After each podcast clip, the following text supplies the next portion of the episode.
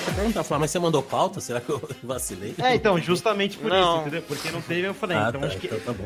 Aí Não, é tipo- se realmente era isso. O único Mas que é- teve divisão aí foi aquele lá que era jogo mais velho e o jogo um pouquinho mais recente. Era só. Do último não tem por que ter. Não tem por que ter É pauta é um hoje. tema, é um tema Aritmética, também que é é. uma coisa só. Pauta, né? digo, pauta assim, mas não tem por que ter divisão. Sim. entendeu? É, aquele da aritmética vai ter que ter. Aritmética. É, vai ter que ter divisão. Tem que ter divisão. Isso. E soma também. Não, na verdade, tecnicamente não tem que ter divisão, não. Não, né? É Você verdade. pode multiplicar por número fracional e É beleza. verdade, é verdade, é verdade. Jean, tá tudo bem aí, cara? Legal? Acho que o Jean ele Ixi. desistiu um Acho que pouquinho. quebramos nós. Jean. O que, que você tá falando? Eu tô falando sandices. Uhum. É, tá ligado? Aquela marca de pendrive, sandice. Eu acho que se é divisão, tem que chamar o Paul Bettany Paul Bettany? pra conversar com a gente.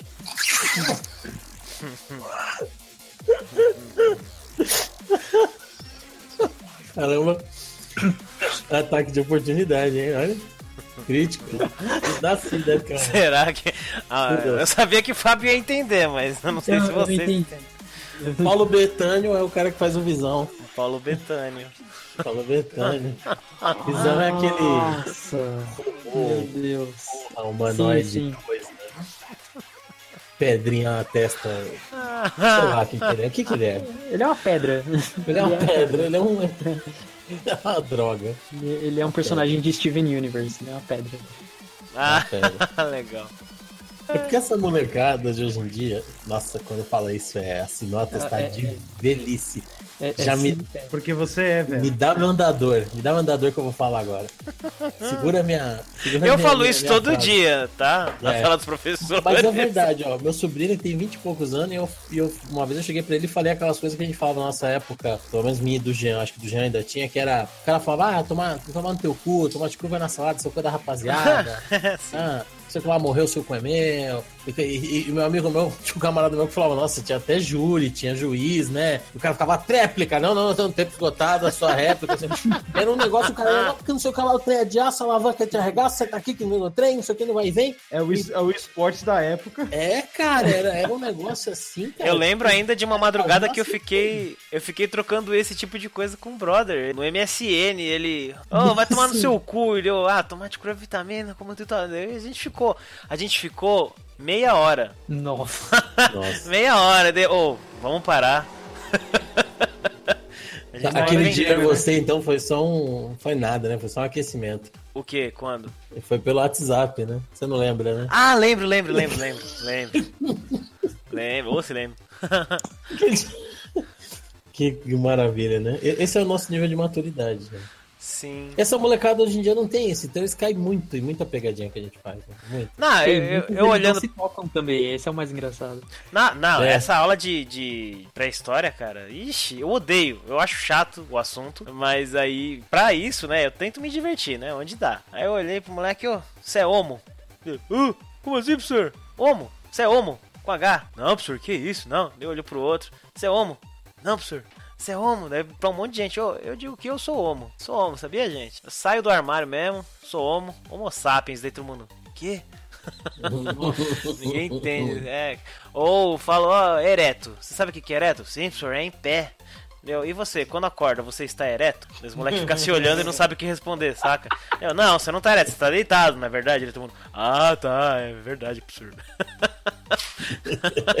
é, é, é, chega- eu não sei, é, é, é, idiota, mas é engraçado. Mas é da hora. Ah, mas eu, o filme, assiste o filme do Fumeto, é legal sim. Minha mãe assistiu e gostou, e ela não, não gosta do, do desenho, hein? Eu gostei. Ah, e tem cena pós-crédito, vocês não viram, tá vendo? Eu vi. Eu vi É. também. Ah, Você viu? Ah, aí, tá vendo? Agora mudou tudo. Agora o vírus jogou, não é mesmo? ah, parece que o jogo virou, né? Não, o filme continua sendo no máximo ok pra mim. Tá, é. Vamos começar, né? Nossa, mas com, né, com esse ânimo mesmo, né? Não, vamos agitar mais, muito mais que isso, não, né? Vamos, Vamos começar. Não, é, porque. Ele tá meio desnorteado ainda, por isso. vamos começar. Tá meio tonto, assim, meio. Ti- Tipo aqueles caras que tem canal no YouTube que faz o primeiro vídeo, né? Vocês viram meu primeiro vídeo, eu nem piscava. Oi, pessoas, esse aqui é o meu primeiro vídeo no canal. É, esse- a gente vai falar hoje sobre, é, sobre jogos, né? Então, Nossa, cara. Eu tô. Eu percebi que eu tô com ojeriza de quando eu dou play em algum vídeo no YouTube e fala. Fala aí, galerinha! Nossa, Não, velho! não, Começa não assim, eu já Não fecho. isso, né? Eu fecho. É horrível isso, meu Eu Deus. vou falar assim, fala filha da puta aí, vem, seus arregaçados. aí, galerinha do Se YouTube. clicar nesse like, eu vou buscar você embaixo da tua cama. Se você assinar esse canal, a polícia vai invadir tua casa, vai passar fogo. Todo mundo. Então vamos começar agora o vídeo, super alto astral, legal, bacana. Tá, Mas né? assim é diferente. É, eu- eu fui ver um vídeo lá de, de, de treco de barba, que eu assisto coisas para cuidar da minha barba, tá? É, Meu Deus. aí eu fui ver, daí o barbeiro. Oi? Parabéns. Oi, tudo bem? É, então daí o É, barbeiro começou, fala galerinha, e deu, não, não, não vou assistir Não. esse. Aí eu continuei assistindo os que eu assisto normalmente. Eles não, não é desse naipe. Então, vamos, vamos lá, né? Deixa eu pegar minha Fala, pauta. galerinha. Então vamos começar. Fala, galerinha. No podcast de hoje, já deixa o seu like. Nossa. Tá, Estourando de like esse botão, hein, pessoal.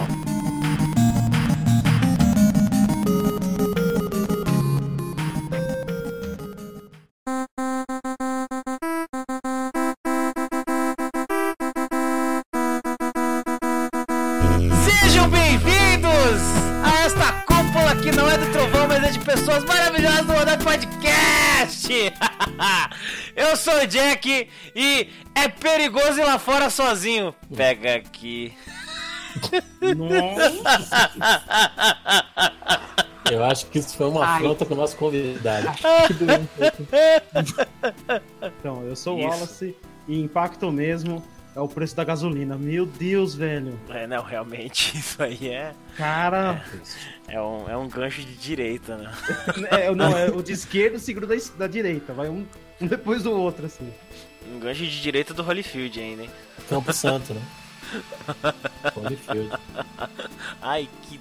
Ai, nossa. Ah, Olá, pessoas. Meu nome é Rubens e não importa seu tamanho, três hits na cabeça, você já era. tô pensando. Mais de um pouco era e aí, galerinha. E aí, galera? Hum, Por que? De onde que é isso aí? Eu não sei. Eu tô pensando. foi- é de qualquer vídeo, de, do que você tava falando com a gente. Tudo. É? É. Sempre assim. E aí, galera? Fala, galerinha. Não, três hits na cabeça. É de Ah. tudo, cara. De qualquer jogo. Ah. Qualquer lugar. Ah, legal, legal. Eu pensei que era a quantidade de música que você guardava de sucesso. Três, Nossa. três hits na cabeça. Ah, Essa foi boa. Essa, eu admito Ok, que essa né? foi boa. eu, vou concordar. Eu sou o Fábio. É, Esse foi uma tentativa de fazer a música do Du. É, é tudo que eu tenho.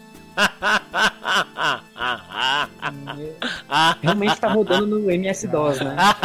É. Ai, caraca. É, deu dó. Tá. Nossa. Beleza. Bom, é isso.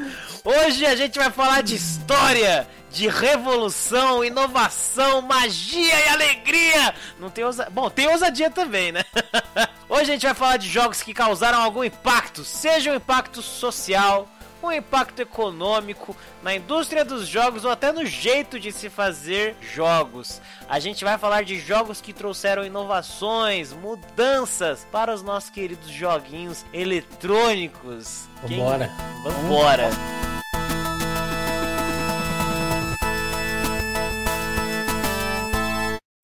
Eu chuto que ninguém vai ter alguma coisa mais antiga que isso. Queria levar as pessoas, nossos queridos ouvintes, para 1979. Gamão. Agora. Com o jogo Adventure, eu realmente queria colocar esse jogo aqui porque ele inseriu uma coisa no mercado de jogos que a gente usa até hoje. A gente fica procurando, todo jogo de todo gênero tem. é Tomada. easter egg. Ah. Ah, tá. É o easter egg, poxa. É easter- Adventure de Essa foi Atari. boa, essa, essa foi boa. Você tem talento. eu senti uma pontinha de ironia, viu, Wallace? Não sei se, não sei se eu tô acreditando nesse elogio. É impressão minha.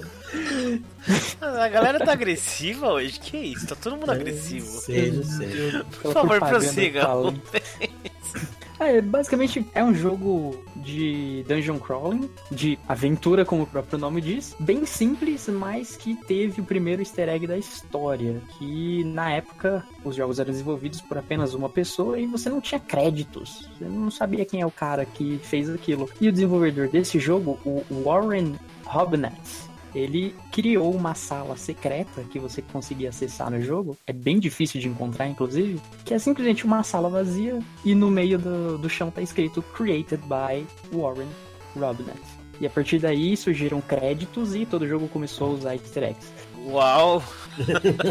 Esse jogo, Não, mas é legal, esse jogo legal. realmente é importante. Esse jogo aí, eu, eu tive um professor de faculdade que ele falou que foi o primeiro jogo que ele chegou no, no final, porque ele tinha final, né? Sim. E você tinha que pegar os itens, o seu personagem era um quadrado, Uhum. e ele tinha que pegar um item que ele arremessava, porque ele parecia uma âncora, então ninguém sabia se era uma espada, se era uma flecha. Eu sempre achei que era um troféu. É, esse, esse lance aí, Chaves também, né? Tinha essas coisas. Mas ele, uma vez que você pegava todos os itens, ele tinha um final. Então, um jogo realmente que é, muitos até consideram ele o primeiro jogo de mundo aberto, cara.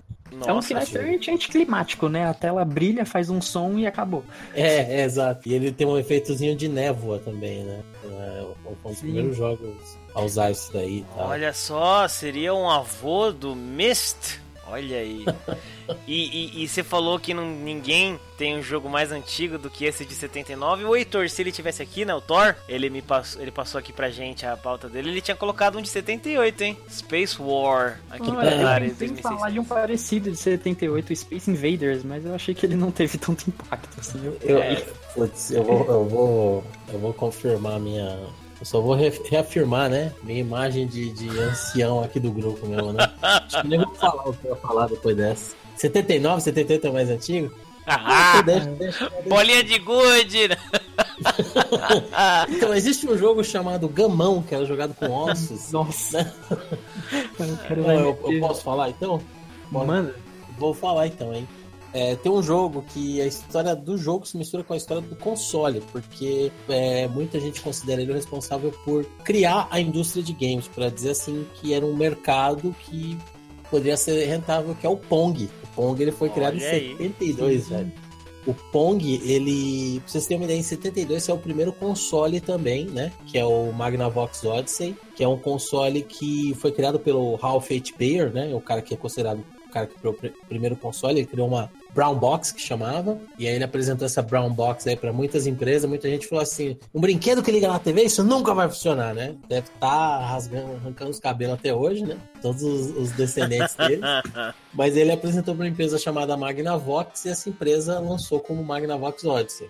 E aí, o Nolan Bushnell, fundador da Atari, né? Olha. Ele, junto com o sócio dele, o Ted Debney, eles fundaram a Atari em 72. E o primeiro cara que eles contrataram se chamava Alan Alcorn. E era um cara muito jovem. E até o, o Nolan Bushnell era um pouco, assim, receoso se o cara, sabe, ia dar conta mesmo. E aí, o Nolan Bushnell jogou exatamente esse Space War aí que o Jean falou. Na verdade, eu acho que não é esse mesmo, porque a, o Space War que ele jogou é mais antigo, né? É, e eles fizeram um jogo pra uma outra empresa chamada Nutting Associates, um, um arcade, não deu certo. Só que o Nolan Bush não teve ideia, ele falou assim, pô, mas é, tem que ser um jogo prático, tem que ser um jogo simples, e que a galera coloque a moeda e jogue e pague por, por jogada e tal.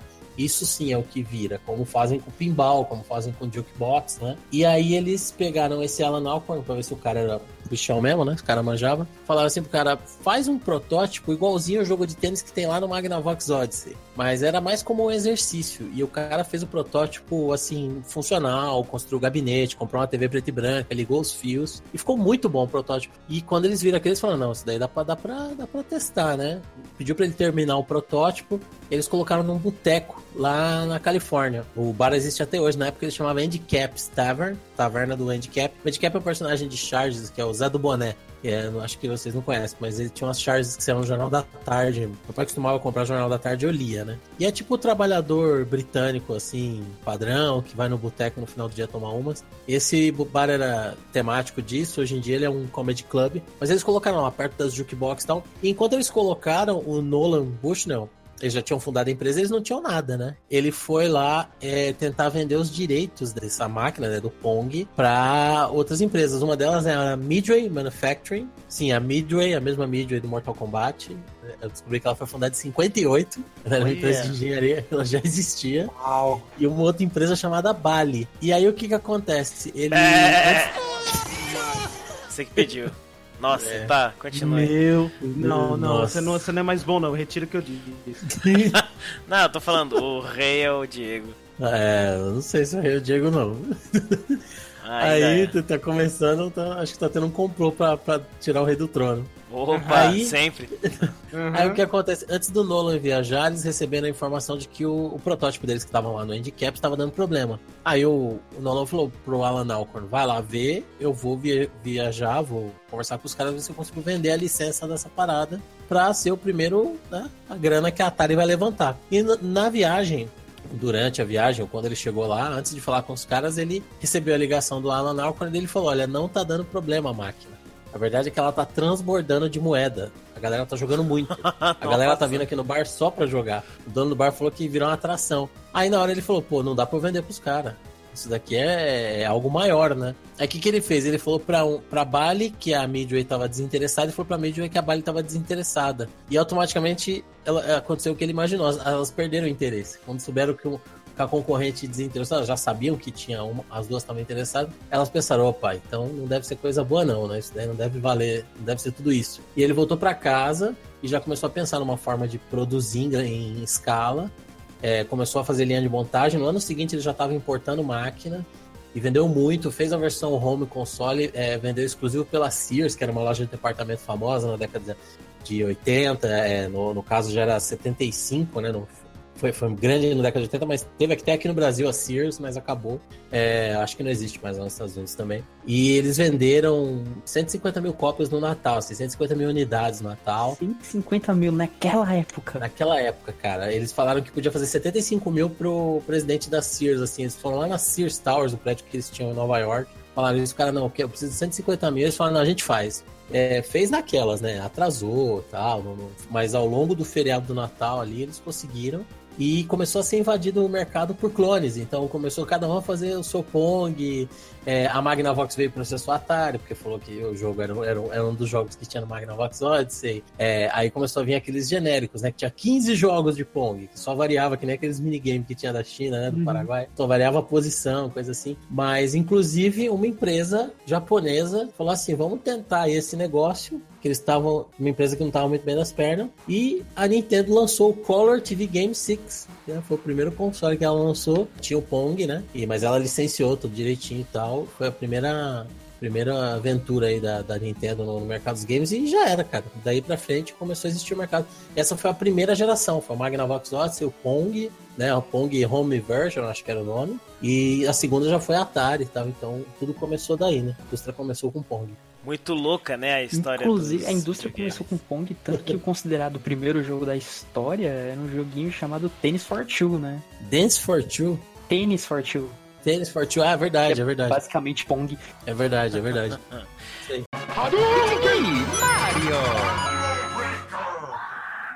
Aproveitando que você falou da Nintendo, já vou falar um- aqui do Donkey Kong de 81. Que assim, é, nesse aí, né, tem o nosso querido Jumpman, que depois, né, vira o mascote da Nintendo, né, o Mario. Vira o cara com possessão sobre armários, né? Isso. E. Não, não, ok, né? E assim, o objetivo do jogo era simples, né? Desviar de obstáculos, subir as plataformas, enfrentar o macaco Donkey Kong, que também ia se transformar num personagem muito querido pelos fãs depois, né? E resgatar a princesa sequestrada, que na época se chamava. Era, na verdade era só. Puta, eu não lembro o nome que eles davam, mas é Pauline, né? Que depois a gente começou a chamar ela de Pauline. Lembrando que a Pauline e a Peach, né? Que é a princesa do Reino Cogumelo, elas são diferentes. aí no último Mario aí o Mauro. Ma, Mauro. No último Mauro. Mauro. Ai, no Mario. Mauro é quando ele tá com a roupa de praia, né? Que ele tem o peito cabeludo, aí é Mauro. Isso, Eu sou o isso. Mauro. É, é o Mauro isso. O Mario Odyssey lá tem a Pauline, né? Se não, se não me engano. Sim, tem. Enfim, esse jogo é responsável pelo nascimento realmente, né? Do Mario e que viria a se tornar né, muito importante pro futuro da Nintendo. E ainda mais importante ainda porque esse jogo era a última esperança da Nintendo de entrar de fato, né? De, assim, pra valer no mercado de jogos eletrônicos. Porque as tentativas anteriores não tinham sido bem sucedidas, Não. né? Até onde eu vi. Inclusive, o Mario, ele posteriormente veio salvar não só a Nintendo, mas a indústria dos jogos, né? É. É verdade. E outra coisa, né? O responsável. O que eu acho. Eu acho incrível isso. O responsável pelo desenvolvimento do Donkey Kong de 1981 foi um iniciante, um guri lá, né? Chegaram lá, ô, ô guri, moleque, vem cá, né? Ô, Qual que é o seu O nome? moleque, Ah, ele, é. ele fazia design É. exterior de arcade. Qual, moleque. qual que é o seu nome, moleque? Ah, é Shigeru Miyamoto. Aí, beleza. Aí falou, ó, trabalha com esse cara aqui, ó.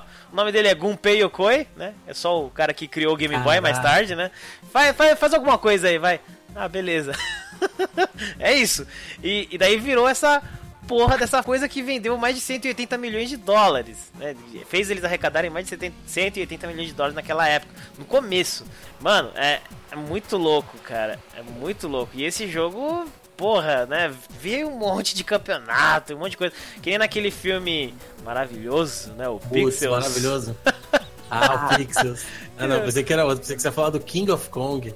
King of Kong. Esse, esse é foda, hein? Esse é um documentário que vale a pena.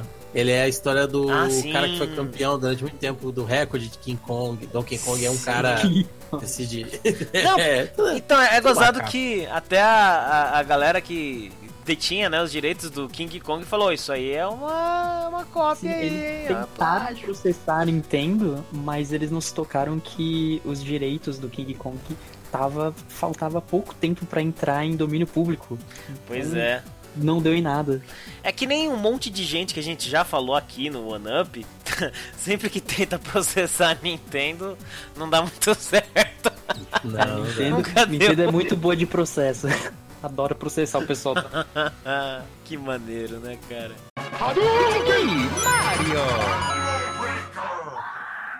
Outro jogo, alguns aninhos depois, 84, que virou febre também, vindo diretamente da Rússia, veio Tetris, né? Esse jogo do inferno. Não é do inferno, não, é da Rússia. Da mãe Da Rússia. Rússia. Olha, true story, negócio que aconteceu mesmo. Há dois dias atrás, o meu pai ficou até de madrugada jogando Tetris na TV da sala. Tetris é Caraca. Olha, eu vou te É. falar que quando eu era moleque eu comprava aqueles videogamezinho portátil, tá ligado? Que tem 300 jogos em um, mas é tudo uma variação de Tetris. É, é só Tetris e Enduro, né? Isso, e eu, nossa, como eu joguei Tetris, cara, como eu joguei Eu também, Tetris. cara. Não a ponto de ficar de madrugada que nem. os- Não, eu acho que já, talvez, não sei. Mas isso aí é legal. Nos dias de hoje ainda? Não, e o Tetris ele foi. é, Mas você ia falar do Tetris? Ou... É, o que eu ia falar que ele foi uma das grandes febres, mas o curioso do Tetris é que ele não tem um detentor do. Não tinha, né? O de quem criou mesmo, o cara que. É, Esse, exatamente. isso é meu, porque a Rússia, ela tinha aquele sistema da URSS na época ainda, né? União Soviética, comunismo. Então, quando a pessoa que fez o jogo lançou, o governo simplesmente falou: legal, você é russo, então o jogo é do governo, não é seu.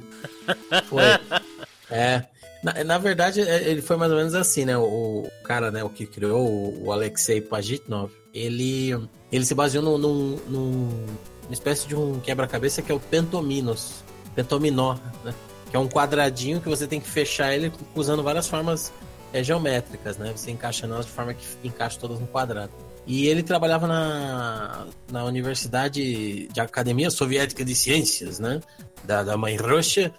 E ele tinha que fazer testes com, com algumas inteligências artificiais bem rudimentares lá. E ele pensou em criar essa, esse jogo, né? Só que ele falou assim: eu vou.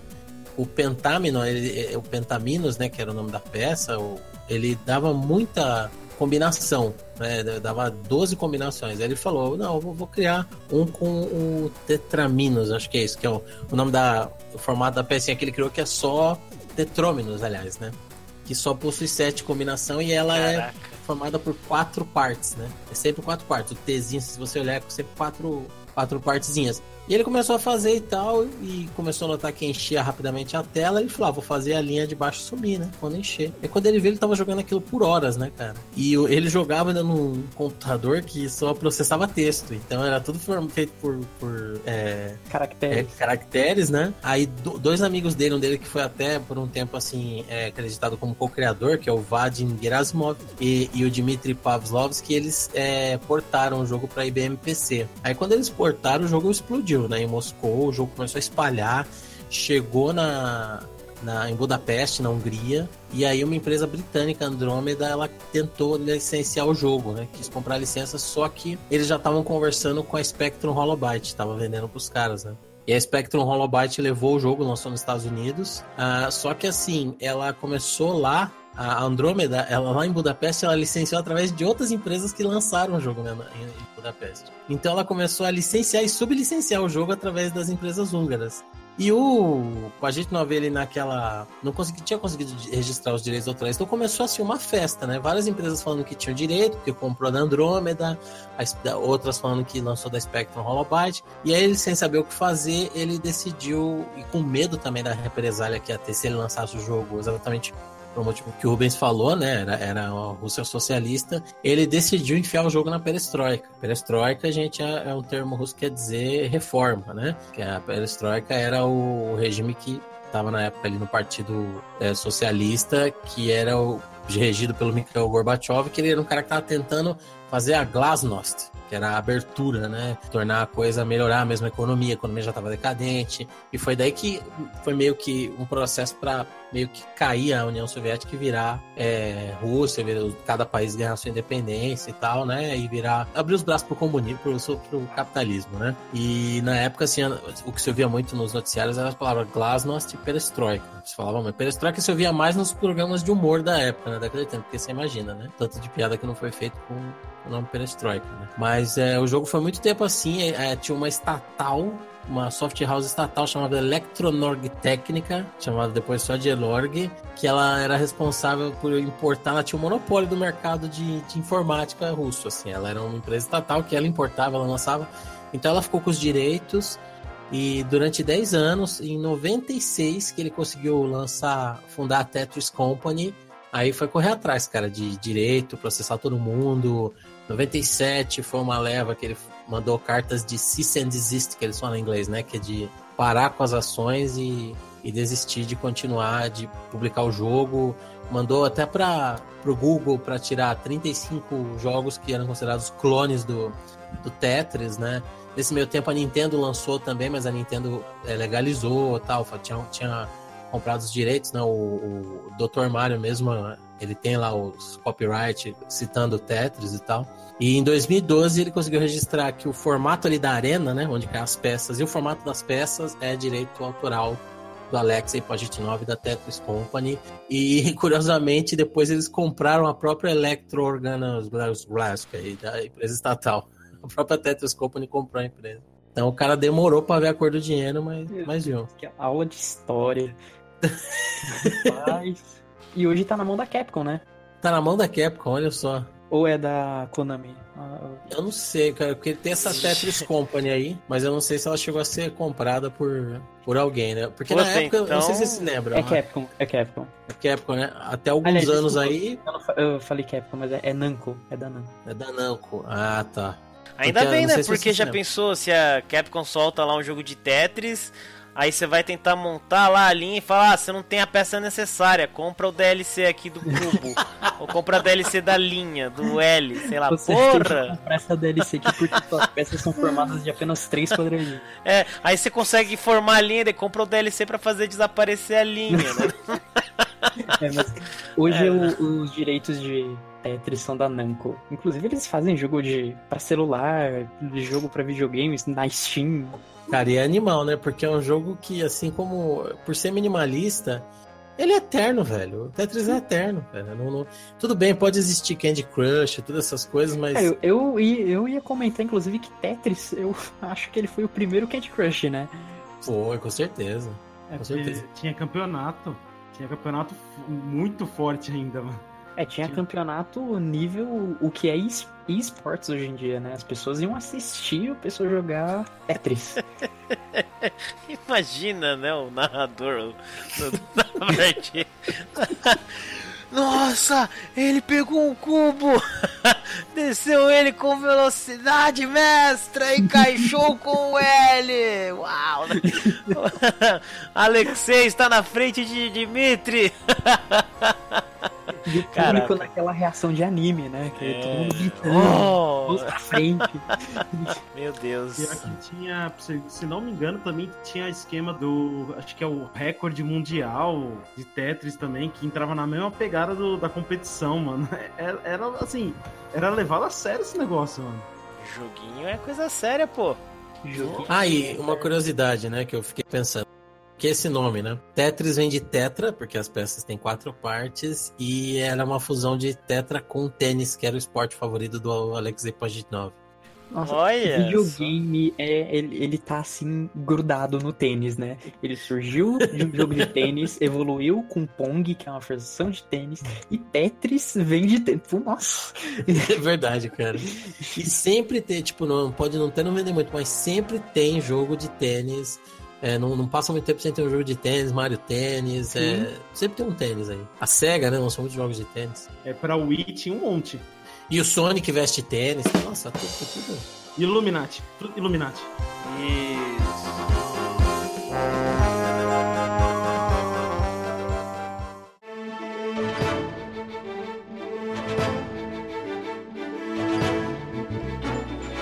Vamos pular pra 1986 então, né? Antes que o bicho pegue aqui.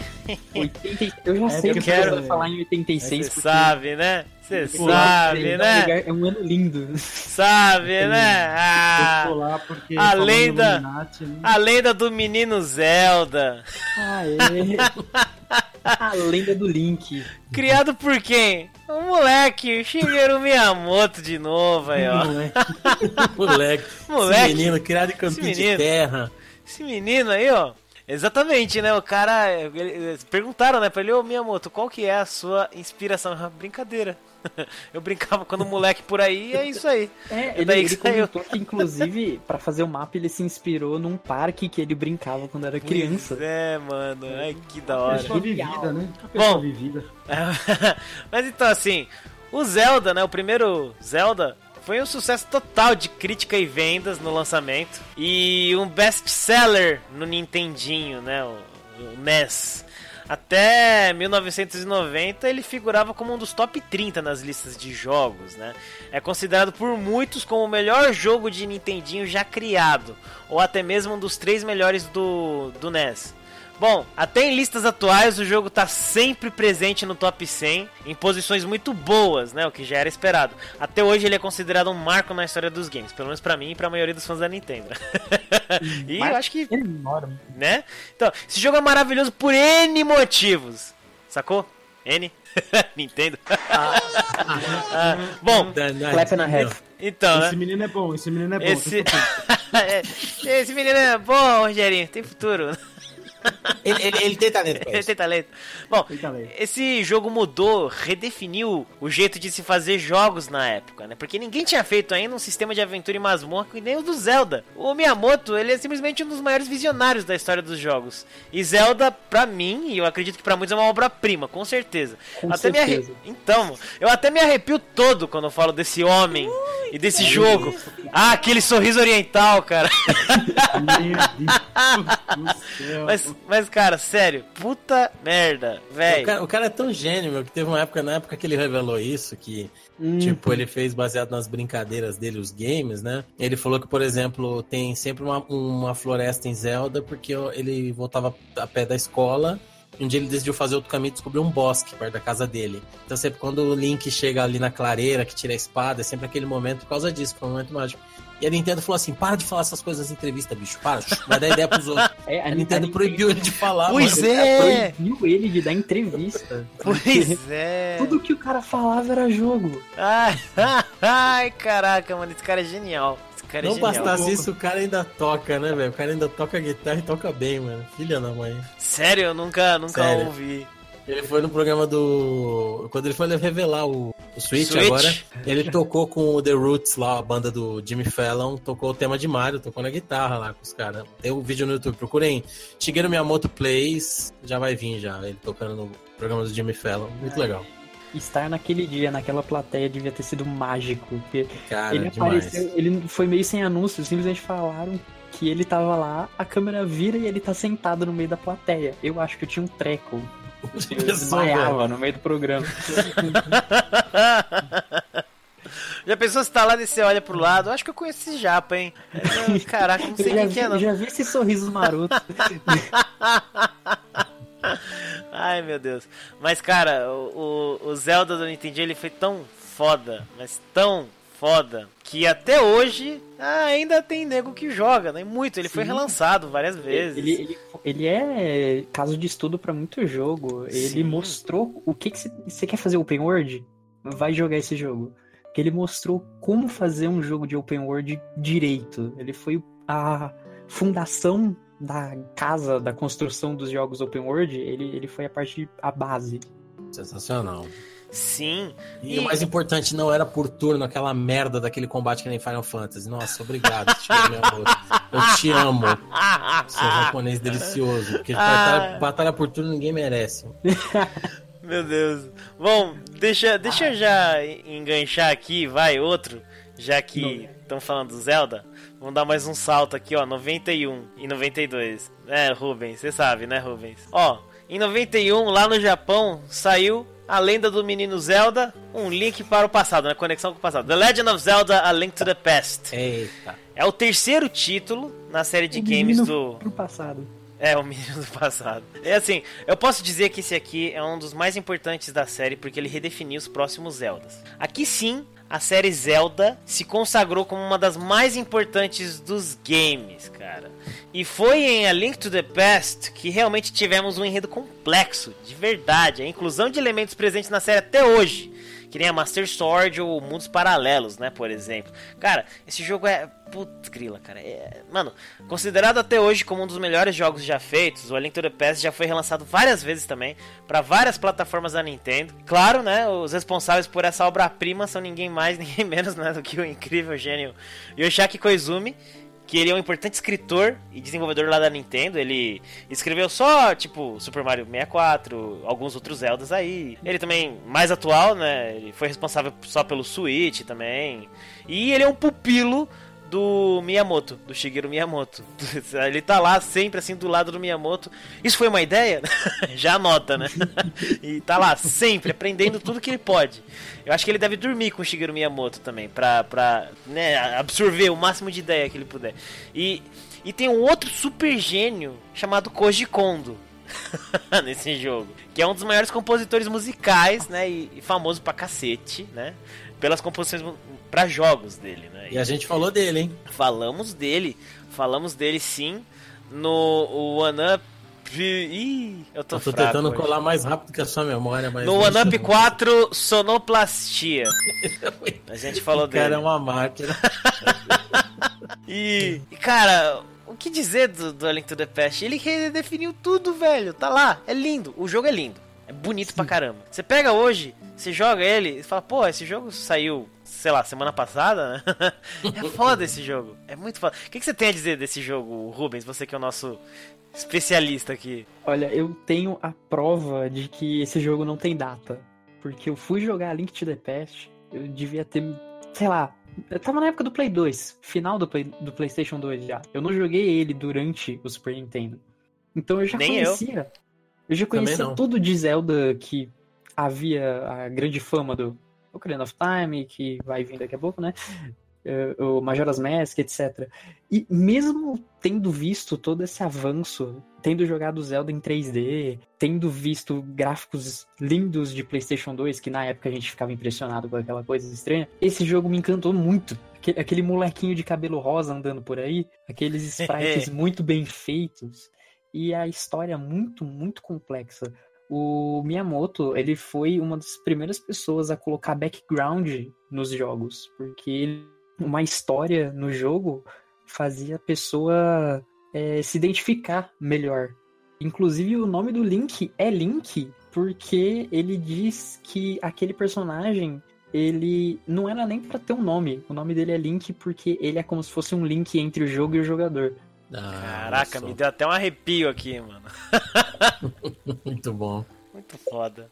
Não, e olha que interessante, eu não joguei na época, o Jean não jogou na época e eu, eu- você também, né, Rubens? Então, você vê. E quando eu joguei, eu, eu fiquei muito mal porque eu perdi o arquivo, eu joguei no emulador, eu perdi meu arquivo, eu tava longe. E eu tenho, quando eu falo assim, eu sempre fico com aquela sensação de eu preciso terminar esse jogo Nossa, ainda. joga sabe? de novo. Eu, eu, eu terminar esse jogo. no mínimo três vezes, ou seja, no mínimo.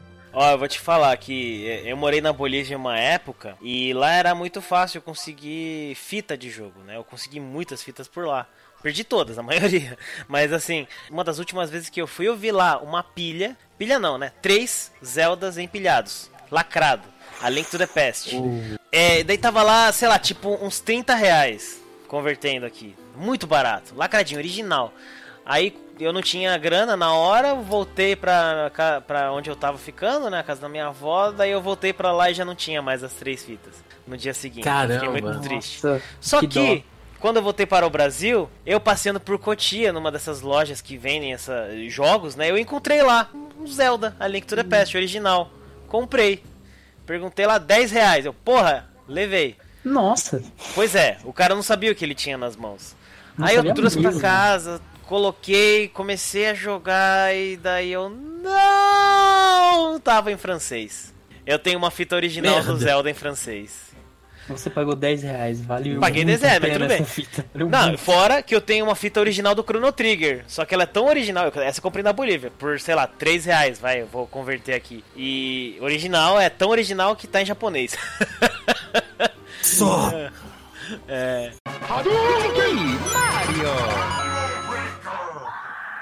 Continuando aqui, vamos passar pra 96? 96? Eu ia pular, na verdade, esse daí. Mas vamos lá, Rubens. Você quer falar Esse, desse? esse aqui não dá pra pular, rapaz. Ah, eu ia pular. Mas depois eu explico por quê. O Ocarina of Time, pra mim, não dá pra pular. Não só porque ele é considerado um dos melhores jogos de todos os tempos, com a nota perfeita no Metacritic, Com certeza. mas também porque ele mostrou pra todo mundo, naquela época tava iniciando o 3D. E muitos jogos que eram excelentes estavam lançando sequências medíocres, ruins, porque eles não sabiam lidar com esse mundo 3D. Como é que eu apresento isso pro jogador? Como eu faço ser uma experiência agradável? E junto com o Super Mario 64, o The Legend of Zelda Ocarina of Time veio não só com aquela história arrebatadora, linda, maravilhosa, Miyamoto, maravilhoso também. Enfim, ele veio mostrando assim, ó gente, 3D é isso daqui. É você coloca um, um lock que a gente usa até hoje, eles chamavam de Z-Lock, pra você focar no inimigo, pra você não sair batendo que nem um maluco para os lados.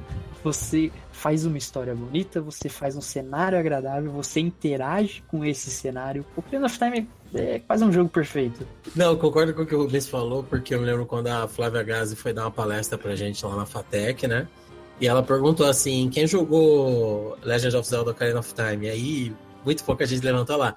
Gente, é sério? Gente, vocês têm que jogar. Vocês são Sim. futuros game designers, né? E me deu, não porque a Flávia Gazi falou, né? Mas porque é uma pessoa é, de renome, uma pessoa que tem conhecimento, mas também, cara, porque você vê uma coisa interessante. Ele é um jogo de mundo aberto e hoje em dia, quando a gente pensa assim no primeiro jogo, quem jogou ele, né? Que viu um mundo realmente para ser desbravado e tal, pensa nele. Mas o conceito de mundo aberto já vinha desde o do Legend of Zelda Link to the Past, desde o primeiro, né, do NES. O que eles fizeram foi só jogar aquele conceito no mundo 3D e falar assim, ó, é, é isso que tinha desde o 2D, é um mundo, só que agora você tá vendo em 3D. E até hoje, quando você vê até, por exemplo, The Witcher, é, você vê que é uma base, é, de certa forma, a base foi Legend of Zelda Link to the Past. Foi o primeiro jogo, assim, de mundo. Você tem um mundo para explorar, né? Inclusive, o último Zelda que lançou, o aclamado bafo do selvagem lá.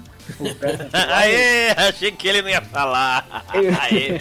o Breath of the Wild, o protótipo dele foi em 2D. Então, Olha Olha, eu não sabia disso, que da hora. Sim, a Nintendo. É, depois eu procuro os vídeos e mando os links pra vocês, mas a Nintendo mostrou alguns vídeos dele do protótipo de Breath of the Wild e ele foi feito todo em 2D com sprites do The Legend of Zelda original. Caraca, que maneiro, velho. Impressionante isso. Isso é game design, né, meus amigos? Isso, ah, putz, grila. Nintendo, Nintendo, senhores. Senhoras e senhores, Nintendo. Deixa eu te falar por que eu pulei o Ocarina. Porque eu sabia que você ia falar. Eu sei o quanto importa, significa esse jogo pra você.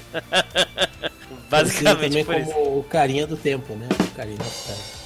O no maluco- time. Esse maluco é bom, esse maluco é bom. Esse maluco é bom. o comentarista das piadas, né? O, o Continua Wallace. assim, Ele, assim que você, ele- tem futuro, menino. ele tem aquelas plaquinhas, né, de nota, né? Ele tá levantando 10, 10, 9,5, 10. Inclusive o carinha é do só o que eu tempo ele consigo dizer. Maicão, né? Oi? Oi? Inclusive o carinha do tempo é amigo do Maicão, né? Maicão? É. Todo mundo odeia o Chris, cara. Não, não vai ganhar nota não, não vai ganhar nota não. Depois- Nossa. Nossa. Nossa, Rubens, que é isso? Olha, eu acho que, acho que o Wallace não assiste. é, eu odeio o Chris. Ixi, deixa eu ficar bem Você devagar. odeia o Chris? É. É você? isso, cara? Você odeia? Eu gosto, cara. Deu, coração. deu um banho. É que ele seguiu bem o nome da série, né? Ele odeia. É. Realmente ele odeia. Todo me odeia e quero morrer. Se eu não... Ele odeia, ele odeia tanto que esqueci. Ah, mas minha mãe o me nome dizia que eu não, eu não era todo mundo.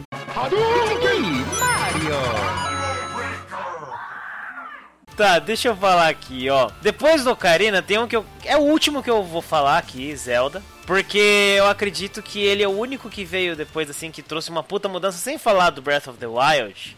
The Legend of Zelda Wind Waker, lançado em 2002 no Japão e 2003 no Ocidente. É assim, é o décimo jogo da franquia Zelda. Deixa eu explicar uma coisa, né? Tem alguns títulos grandes que saem para consoles, né, de mesa e vários outros títulos que saem para os portáteis, né? E o Wind Waker é o décimo para um o décimo que veio e dessa vez ele foi lançado para o GameCube. Ele tinha a missão de, assim, uma difícil, dificílima missão suceder o Ocarina of Time e o Majora's Mask. É, é uma. Assim, é uma briga, mano. Meu amigo, vim depois desses dois não é qualquer coisa. Assim, É dois ser Zeldas. piloto de Fórmula 1 depois do Ayrton Senna. É, então. É o Rubens Barrichello, o Rubi Barrichello aí, né? Que diga, né? Ih, nossa, não, que, que porcaria. Então, ó, dois Zeldas muito bem recebidos? Ocarina e Majoras. Até mesmo aclamados, né? Enfim, assim, só um minutinho, né? Deixa eu lembrar que antes de anun- anunciarem esse Zelda, né? O Wind Waker, lá no início da vida do Cubo, a Nintendo exibiu um vídeo épico com gráficos 3D, né, um gráfico bem sério no estilo do Ocarina of Time, é, de uma luta de espadas fodástica entre o Link e o Ganondorf dentro de um castelo. É É, verdade, quando eu eu vi lembro. aquilo, eu, caralho, né? Quando eu vi aquilo naquela E3, eu, meu Deus, que porra, que foda. Os gráficos lembravam muito, né, o traço sério do Ocarina. Beleza, né? Aí chegou o Wind Waker. Quando mostraram o gráfico cartoonizado, né, a galera foi pra cima. Já dizendo que ia ser uma bosta, né? Foram pra cima com tudo. Aí, amigo, o jogo foi lançado. Cinco palavras. Todo mundo cala a boca. Todo mundo calou. Eu, É eu falei, pô, estragaram Zelda. Aí quando eu vi o jogo, pô, caralho, né? Assim, Parecia um desenho animado, né, é, cara? então. e- Não era cel shading, era muito impressionante. Não Sim, era só cel shade. bonito, como levou oito anos pra ser desenvolvido. Sim, é- a história é foda. A ambientação do mundo desse Zelda novo é incrível, né? Porque é totalmente diferente. Antes você tinha lá Hyrule, floresta, não sei o que. Agora você tem mar, ilhas. É uma coisa muito diferente. Os gráficos são incríveis. O cartoon, né, esse, esse gráfico, o cel shade cartoonizado, possibilitou mostrar sentimentos e expressões de um jeito nunca antes feito em um Zelda. Assim, tá bom, na real mesmo, né? Na época do lançamento, os gráficos eles realmente dividiram opiniões, certo?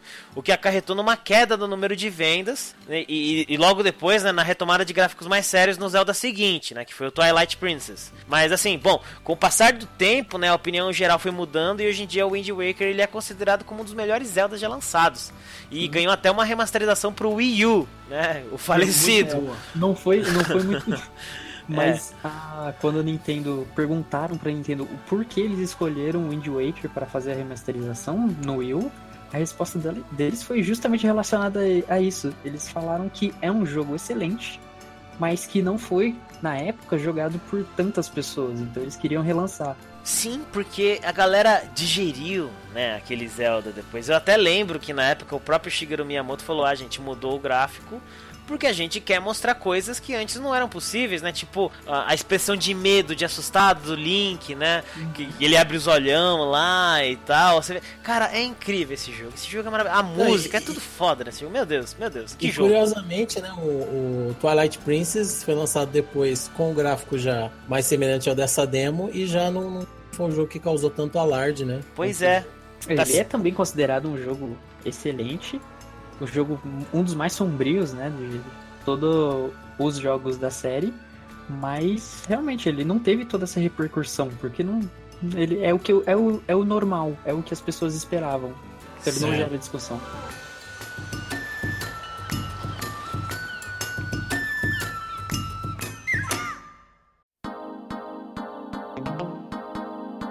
Mas ó, antes deixa eu só fazer um link, um link Faz um link.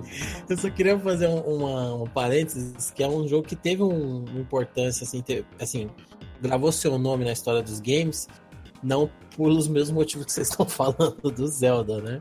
Mas é um capítulo da história que também teve impacto na indústria, né? Que foi o seguinte, em 82, fizeram uma sacanagem, né?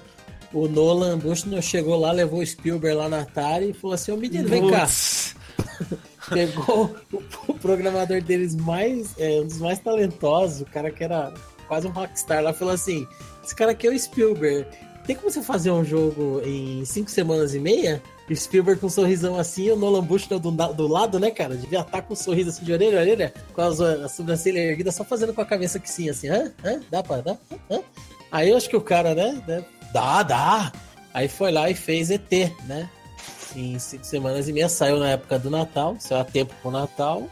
Só que passou, né, uma semaninha que o jogo tava na loja, começaram a devolver, devolver, devolver. Foi um dos maiores fracassos, foi o maior fracasso de vendas da Atari. Enterrado no deserto do Arizona, você sabe que foi meio ruim, né? É, exatamente, dá, dá pra ter uma ideia por aí, né? O pior é que Mas, isso aí era assim, lenda, né? Que depois se mostrou ser real, né, cara? Cara, surreal isso daí. Tem um filme, né, que, que é o Atari Game Over, um documentário que mostra isso, né? Eles indo lá no, em Alamo Gordo, no Novo México, no terreno onde tal, estaria supostamente o prefeito não queria que deixasse desenterrar, a mó treta, desenterraram, encontraram mais de 700 mil cartuchos enterrados lá, não era só ET, né? Porque o que aconteceu, o ET virou bode expiatório, mas né? a indústria ela tava é, saturando, tinha muito título, porque o Atari vendia muito, e muita gente começou a fazer título, e muito título ruim. Então, o que que acontece? É, antes de chegar o ET nas lojas, chegou o Pac-Man pro, pro Atari. O Pac-Man do Atari é um lixão também. É uma porcaria. essa fita original e é horrível. Olha, eu joguei. Cara. Tinha eu um... joguei, foi o Atari que eu, o Pac-Man que eu conheci na minha vida foi o do Atari. Eu tinha uma lanchonete. Onde eu estudei em Franca, tinha uma lanchonete que era o Bistrô Retrô, que era essa temática retrô, né? E tinha lá um, uma máquina, um arcade de um, um fliperama do desse Pac-Man. Eu, acostumado né, com o Pac-Man amarelo lá, fantasminha e tal. Quando eu joguei esse Pac-Man, nossa, mano, eu olhei, oh, caralho, isso não é Pac-Man. Nossa, Caraca, um não, que, que é isso? Verde, nossa, eu. Que, que é isso, né? uh, uh, que nem aquela velha, né, assistindo o Two Girls One Cup, essa foi a minha reação. quando, eu, quando eu joguei aquilo. ah, não! Não! Tela, assim. é, foi assim. Cara, e, e assim, esses jogos, o problema é que esses jogos eram da Atari. Então, quando, quando a Atari começou a lançar jogo ruim também, a galera falou: ah, já era, agora já era, agora só tem jogo ruim. E começou a devolver, e a Atari já estava é, passando por uns bocados de outros títulos que estavam vendendo pouco. E aí esse jogo acabou sendo é, tido como o, o causador aí, foi, foi o bode expiatório dessa do crash que teve na indústria, né? Uhum. Mas é, cara, eu joguei ele quando era criança, assim como o Pac-Man, pra mim era o que eu conhecia, nem achei tão ruim. É, né? Na verdade, como Não você disse, ele é um bode expiatório. É. É, tem o um filme do The Angry Video Game Nerd que tem toda a historinha fantasiosa do filme, mas ele basicamente é uma jornada toda maluca dele indo ao deserto do Arizona para pegar e conseguir fazer um review do, do ET, conseguir jogar. Pode crer, e fora legal. aquela trama toda maluca, você tem dentro do filme um review do jogo. E ele mesmo fala, o jogo ele não é tão ruim quanto outros jogos que a gente tinha na época. Sim. Mas a é. gente teve duas coisas. Primeiro, expectativa. Era um jogo do ET, feito por um programador famoso. Então era um filme famoso, feito por alguém que fez jogos bons, e tinha o nome do Spielberg atrás também. Então a expectativa estava muito alta. Exato. E o segundo, a gente acha hoje que esse jogo foi tão ruim justamente por toda essa lenda de nossa, é tão ruim que enterraram no deserto e etc. Mas ele fala, o jogo ele não é tão ruim quanto outros que a gente tinha na época. É verdade. Com certeza. Não, e assim, o, o, É que nem você falou, ele não tinha. Tinha outros jogos assim tão ruins quanto na época. E uma curiosidade é que o Howard Scott Warshaw ele vai vir esse ano aqui, se tudo der certo, né? Pra Verdade. Game Ele é um dos primeiros confirmados aí junto com o, o diretor do Tekken 7, né? Ele é um dos caras, é um cara que saiu da indústria é, de trabalhar com desenvolvimento, ficou muito, isso impactou muito ele, a ponto dele passar por terapia e depois fazer faculdade de psicologia. Hoje ele é o psicólogo mais renomado da área, porque ele tem um conhecimento muito bom da indústria, então ele é o psicólogo dos game designers lá. Um cara sobre. É um cara que tem que ser admirado por isso, né? Porque passou por um baque desse. O cara é artista, um né? Causador também. do fim, é, da indústria. E se reinventar e ser um psicólogo, hoje em dia é renomado, que todo mundo que trabalha vai passar com o cara, é muito legal, né? E a loucura disso tudo é que isso foi em 82. Em 83 a Nintendo falou: Não, não, mas dá para fazer assim ainda. Colocou o Super Famicom no, no mercado, né? Mais uma vez, Nintendo. E isso foi incrível porque foi com esse, né, que eles trouxeram como brinquedo, né? Esse console. Ou eu tô, eu Exatamente. Foi esse, esse, né? esse mesmo. É porque uh, o nome dos videogames estava bem manchado, né? É, antes era só Aí... um eletrônico, só isso. isso um aparelho eletrônico, isso. um eletrodoméstico, uma torradeira. Tinha aquele preconceito, né? De tipo, estraga TV. Todo mundo já ouviu a avó falando isso, né? Estraga a TV isso aí. é, verdade. Mas. É, aí a Nintendo pegou e falou: não, isso aqui não é um, um, um eletrônico qualquer, isso aqui é um brinquedo. É um computador de família, é o Famicom. Olha aí, Nintendo. Family Computer, é verdade. Nintendo, a Nintendo. Inclusive, eles fizeram isso no lado de, de cá do mundo também, né? Porque Famicom é o nome oriental. No ocidente, eles lançaram como Nintendo Entertainment System. Então, eles ainda não colocaram o nome videogame no meio. Eles falaram, é, sistema de entretenimento. É verdade. É genial. Bacana, genial demais. Deve ter o Shigeru Miyamoto aí por trás. Ai, ah, caraca. 86 teve Dragon Quest, considerado por oh. muitos o primeiro RPG eu, ever. Eu vou te falar que eu odeio esse jogo. Sabe por quê? também, eu, também. eu compartilho, eu compartilho isso aí. Porque Olha. eu sou um leitor de mangá, eu sou um cara sério, eu leio Yatos versus Yatos, eu leio Berserk. E quando sai uma porra do Dragon Quest novo, para!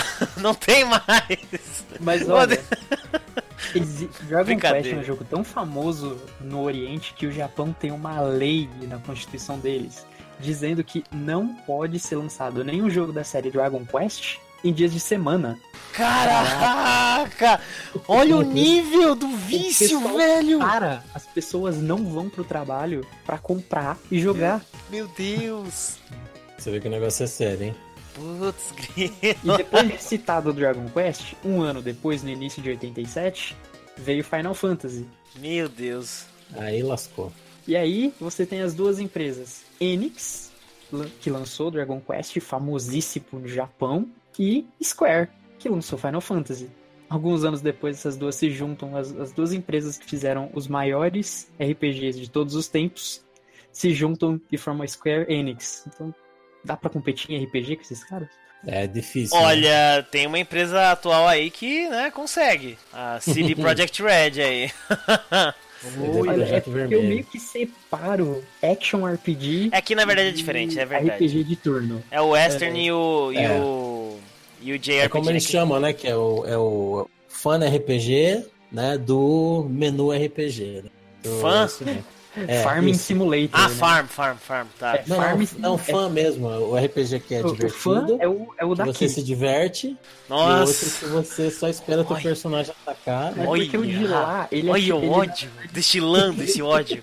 Ah, O JRPG não é um menu simulator, ele é um farming simulator. Você tem que matar coisa, matar coisa, matar coisa, matar É, coisa, matar é, coisa. isso matar também é muito. difícil, hein? e depois ler, ler, ler, e depois matar, matar, matar. E depois eu assisti uma cutscene de 30 minutos no final.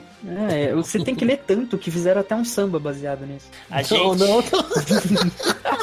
Eu. Qual samba? Qual samba? Fala. Eu não sei do que ele tá é falando. lê, lê, lê, lê, lê, lê, lê, lê, lê. Por quê? Ah, O cara deve ter jogado muito Final Fantasy. Ele fez essa música. Eu não entendi. Gia, vamos pro próximo jogo. Tá, mas é. Tô ansioso pra Vamos quando a pro gente. próximo jogo.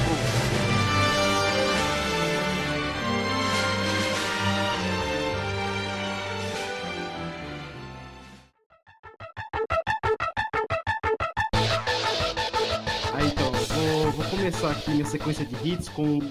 Não sei se vocês lembram do Street Fighter, o primeiro. Vixe. Ah, aquele jogo lindo. É, Vixe. que, que, que alguém, alguém muito inteligente teve uma brilhante ideia, assim, o cara é um gênio, o cara é um gênio. De colocar um joystick, lógico, né, pra você controlar a direção, e dois botões hidráulicos. Porque eles recebiam a força do impacto que você dava no, no, no botão pra dar mais dano no, no- no outro personagem. Não, você tá de sacanagem. Peraí. Sério. Se apertava mais forte o botão, o golpe era mais forte. É, é assim? Sério? É, então, lógico que na prática não funciona, né? Ah. Na, na prática, o que ia acontecer? Quebrou, Uma né? excelente ideia. É, cara, imagina, é um botão hidráulico. Se você vai batendo isso com força, você vai acertando aquilo, quebra caramba. É óbvio que vai quebrar, cara. É, tipo, você não, tem, você não tem nem que pensar muito. Mas assim, ainda assim, imagina, imagina a propaganda disso, né? Que, que o realismo do seu golpe, né? E faria você, né, dar golpes mais fortes no, no jogo, entendeu? Então isso aí foi uma jogada de marketing muito boa. Funcionava? Não funcionava. Realmente. Mas uma aí ideia. depois de um tempo, eles falaram assim: vamos trocar? Vamos colocar um botão que, um, não tem que fazer força, né? Só tem que apertar. E vamos trocar de 2 para 6? Ah, tá bom.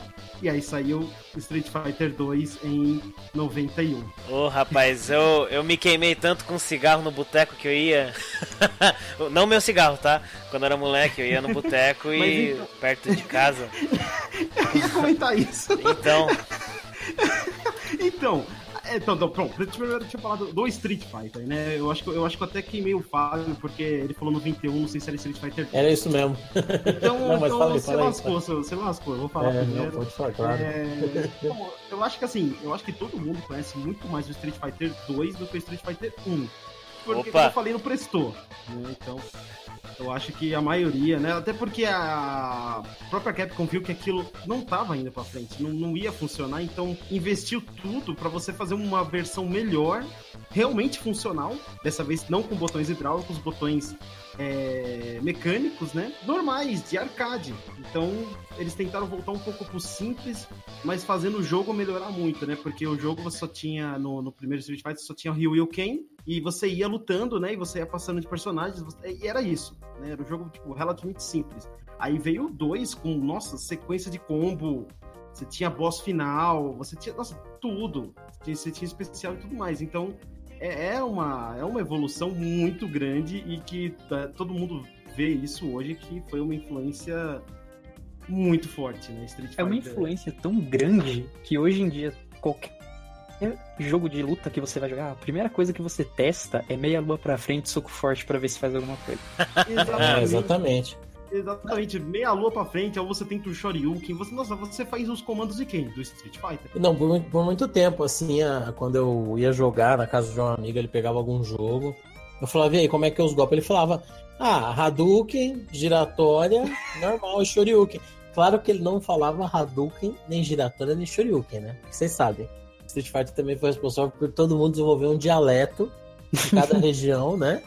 Nós tínhamos uma língua específica, que era o pré-pré-prug, era o, o gancho, E o Taraktugi. né? É, é, tinha o cara que falava ataque das parangas, nossa, o ataque das barangas, que porra é essa, né? É, e, e eu tinha esse meu amigo que me ensinou a jogar no, no boteco, ele falava assim, dá um bolão, é pra baixo pra frente. Bolão, cara, ele, era, ele é do Piauí, né? Então, eu conheci dois caras do Piauí que falavam bolão, acho que é um negócio do, do, do- do Piauí, assim. E aí ele falava, dá o bolão. Uma vez eu fui jogar em outro boteco, que não, não era do, do meu bairro, eu falei, ah, dá o bolão. Os caras, o quê? Bolão? Nossa, os moleques, mano.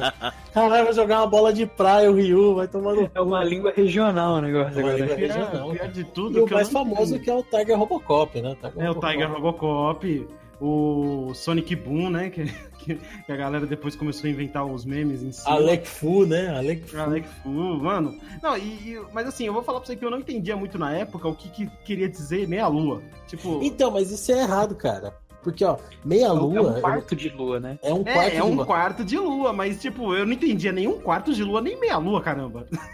Não, é, não, não tinha essa. Ninguém falava assim, ó, é baixo, diagonal e frente. Não. Os caras vinham com uns ensinamentos espirituais, assim, no fliperama. Falavam, não, você tem que sentir, você tem que girar assim, ó. E você ficava Isso, assim, quando não isso. tinha ficha, o cara ficava ensinando. Tem Não, pega assim, faz é assim, ó. ótimo. faz esse movimento. Era tipo um Yoda, assim. É, você você fala tem- assim, ele, não, não, você fez demais, aí o cara vai pular. Era uma coisa assim que era tipo. Tem Não, era vir. tipo, era tipo passa cera, tira cera, tá ligado? passa cera, tira cera. Passa cera. Ele, tipo, põe casaco, tira casaco, entendeu? Porque, Meu era, mano, era difícil, cara. Eu não sei vocês, mas eu tinha dificuldade pra fazer Hadouken no, no arcade, mano. Cara, vou te falar que eu nunca fui bom nessa porra desse jogo. Nunca. Nunca, É. nunca, nunca. E eu ainda jogava com um primo que era extremamente viciado nessa É coisa. verdade.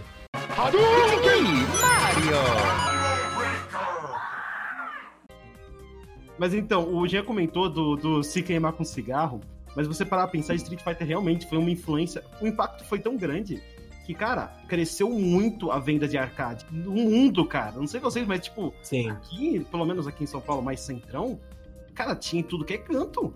Tinha todo lugar, tinha, cara. E era máquina de Street. Tudo bem, vai. é, aí começou a aparecer o Street 3 e tudo mais. Mas, cara, tinha muita máquina. Todo mundo. com- é, era, era. Se você abrisse.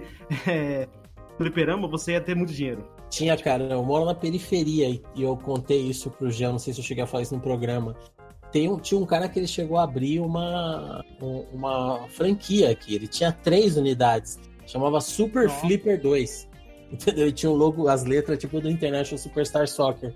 E Caraca. era um salão grandão, cara. E ele tinha máquina de Street Fighter, ele tinha uns, uns duas, três Street Fighter. SNK, ele tinha muita máquina da SNK, muita mesmo. E tinha é, as máquinas bizarras também, que a gente até já falou, falei daquele arcade do Jack Chan. E depois, depois, assim, perto já do final, ele começou a ter Tekken, Tekken 1, 2, 3. O legal é que essa questão do Street Fighter fez outros jogos de luta surgirem e criou meio que divisões, meio que panelinhas. É a turminha do Street Fighter, a turminha da SNK, a turminha do Mortal Kombat. Você Pode crer. dividia o pessoal em gostos, né? Você, não, eu prefiro esse daqui. Ficava aquela briga de qual que é melhor. É, tinha gente que falava que o Mortal Kombat era mais de adulto. É, tipo, O meu negócio era Mortal Kombat. Eu nunca joguei é, muito Street Fighter. Eu acho que se eu joguei três vezes Street Fighter em, em arcade, foi muito. Mas o meu negócio era Mortal Kombat. Eu gostava de jogar Mortal em arcade. Nossa, Imortal eu não joguei em arcade, eu só fui jogar quando chegou no Mega, porque no, no, no meu bairro não tinha. Hum. E aí, quando finalmente saiu pra Mega Drive, eu via nas revistas, babá. Uma vez eu fui no centro de Osasco e joguei com um amigo, mas no Todo Mega Drive foi. mesmo que eu. No boteco que tinha perto de casa, tinha lá o Street Fighter 2 e o Mortal Kombat. E eu também sempre fui um cara mais de Mortal Kombat do que de Street Fighter, cara. Parecia muito mais legal também pra mim. A máquina, era- a máquina fazia mais barulho. Sim. Ela chamava mais atenção. É verdade. Tinha sangue é pra verdade. todo lado. É, tinha sangue, tinha, tinha, tinha um, ouvindo o barulho dos. Caraca. É, era exatamente assim, Não, é, chamava muita eu atenção. juntava em volta pra ver Fatality. Não, se você sabia Fatality, você era o cara. Você era o cara, é Realmente, verdade. Você era o cara, porque assim, existia todas as lendas de, de como fazer o Fatality, né? Todo mundo, não, não, não. Tem que, ser, tem que ser perto do canto inferior esquerdo da tela, porque enquanto, enquanto tá na lua cheia, é pra você dar o Fatality secreto. Entendeu? Nossa, era, era só Meu lenda Deus. urbana, cara, em cima do, do Era Mortal Kombat, lenda. cara. Aliás, no fliperama que mais tinha era a lenda, né? Tinha o Golken, tinha. Nossa, tinha, tinha o Ninja Verde, aí todo mundo é mentira, é mentira. E aí o, o Ed Boon e o John Tobias, os criadores do Mortal, Não, eles não era o colocaram verde, o Ninja era o Verde. vermelho. É, Era o vermelho. vermelho. é, não, mas no começo todo mundo fala Ninja Verde, todo mundo fala é mentira, né? Descobriram que era verdade, né? E, e, te- te- eles colocaram exatamente por causa das lendas do fliperama. Eles falaram, vamos criar É. uma lenda de verdade, né? Que era durante na ponte, né? na tela que tinha a ponte, você tinha que dar dois perfect e depois derrubar o cara no fosso, acho que era isso, né? E aí você enfrentava o, o Reptile, né? Que não era Reptile, acho que nem lembro o que estava escrito na época, não lembro se já estava escrito Reptile, mas era só um Ninja Verde que tinha os golpes do Scorpion e do Sub-Zero, né? Aí depois Inclusive, o, Ninja Branco, que era É. tela do Samsung, Ninja Vermelho, aí o Ermac, que é o ninja vermelho, ele surgiu por causa de uma lenda que veio de um bug, que você juntava o às vezes acontecia de ou o Sub-Zero ou o Scorpion vir com, vir com a cor avermelhada ao invés de azul ou amarelo. E aí a galera começou com essa lenda de ah, é um personagem novo, secreto e tal. E o nome que aparecia era Ermac, que era o código do jogo para Error Machine. Pode E aí crer. o Ed Olha, pegou e falou, beleza, Ermac vai ser o novo personagem. Que É, muito maneiro. É que nem o coisa- Noob Saibot, né? Que é o contrário de Boom e Tobias, né? Os. É, mano. Ó, mas uma coisa do Street 2, que é muita influência também, foi até que o Jean falou, é a quantidade, é o quanto ele influenciou os motoboys a jogarem videogame. Porque, eu não sei vocês, mas era sempre assim, você colocava a ficha no Street, aí você, você vencia do primeiro. Assim que você terminava, aparecia um motoboy, botava ah, o capacete dele do lado e colocava uma ficha e não perguntava se podia colocar a ficha. É, Aí ele te verdade. dava uma surra, ele te dava um, um- Nossa, ele te dava um, um cacete histórico. E você saía da máquina.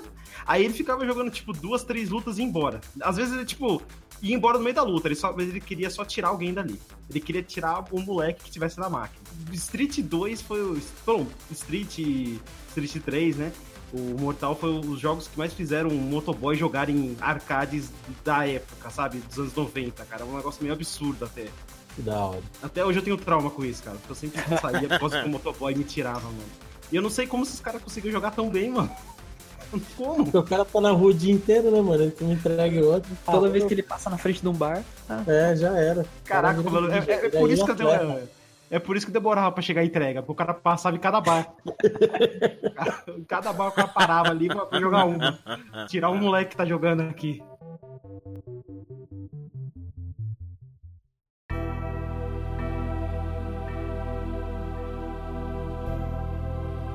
Vamos passar um aninho pra frente, senão a gente vai virar um episódio de jogos de luta. É, eu ia falar de mais um jogo de luta, na verdade. Fala Não, aí, fala aí. Ah, em Continua vez de, de pular um aninho, vamos pra 94. Ó, é, vou falar de Killer Instinct. 94? 94. Então, foi desenvolvido pela Rare, a grande Rare, e publicado pela parceria Midway e Nintendo, né? O que, que é aquela do Mortal Kombat. O Killer Instinct foi lançado para os arcades em 94 e foi um sucesso de crítica, né? É, até hoje ele é considerado um dos melhores jogos de luta já feitos e ainda apare aparece, né, em várias listas de jogos em ótimas posições. O visual do jogo é bem diferente do que tinha naquela época. Os cenários são em 3D, isso no arcade, hein? Os cenários em 3D, zoom na hora de golpes especiais, o visual dos personagens, os próprios personagens, né, que são de uma variedade incrível assim pro que tinha na época, tipo um chefe indígena norte-americano, um lutador de boxe, um robô assassino, um híbrido de dinossauro. Olha que coisa bizarra, né? O som do jogo era sem igual também. E nisso eu falo de efeito especial, vozes e até da trilha sonora também. E assim, o, o diferencial desse jogo era o sistema de combos. Né? E, e é toda a coisa do combo breaker e, e tudo isso, Nossa, né? Que a gente que sabe que existe lá. é- não é coisa do Combo Breaker, é. Combo Breaker! Ultra. Ultra, Ultra. e, enfim, o Fábio né? fez muito parecido, eu tô impressionado. Ah, o Fábio é o nosso. É a nossa. Uma dádiva dos efeitos. Uma dádiva dos ninjas. Uma dádiva dos ninjas. Aí, ó. Herbert Richards. Ai, bom. E foi um puta sucesso em 94. Aí em 95, ele, o Killer Instinct foi portado pro SNES, pro Super Nintendo. Na época, né, a Nintendo ela era conhecida pela sua política de jogos não violentos, né? E daí isso daí virou uma preocupação pros fãs do Killer Instinct, né? Que eles achavam que o jogo ia ser prejudicado com isso. Só que isso não aconteceu, né? O jogo saiu violento mesmo. E só que assim, infelizmente, né? O port pro console ele veio junto de um downgrade, um downgrade violento, na verdade. E eu não tinha visto ainda como que era o o jogo do arcade, eu só vi ao fazer essa pauta aqui. Eu só tinha jogado do Super Nintendo. Os cenários 3D tiveram que ser transformados em 2D com o uso de parallax, né? Aquela técnica lá que coloca um atrás do outro para dar o efeito de movimento, um efeito 3D mais ou menos, né? E alguns tiveram até que ser refeitos, aqueles gráficos. Se perderam muitos dos detalhes dos personagens. Tinha vídeo de comemoração depois das lutas. É, foram trocados por imagens verdade. fixas. É, alguns dos sons foram cortados e outros até perderam um pouco a qualidade. Mas o jogo ainda continuou sendo incrível e foi muito bem aceito no Super Nintendo, né? Ah, tinham adaptado até pro Game Boy, mas é uma coisa, uma daquelas coisas que não deveria ter sido feita, né? e, e assim, no dia do lançamento pro SNES, foram vendidas 150 mil cópias do jogo no dia.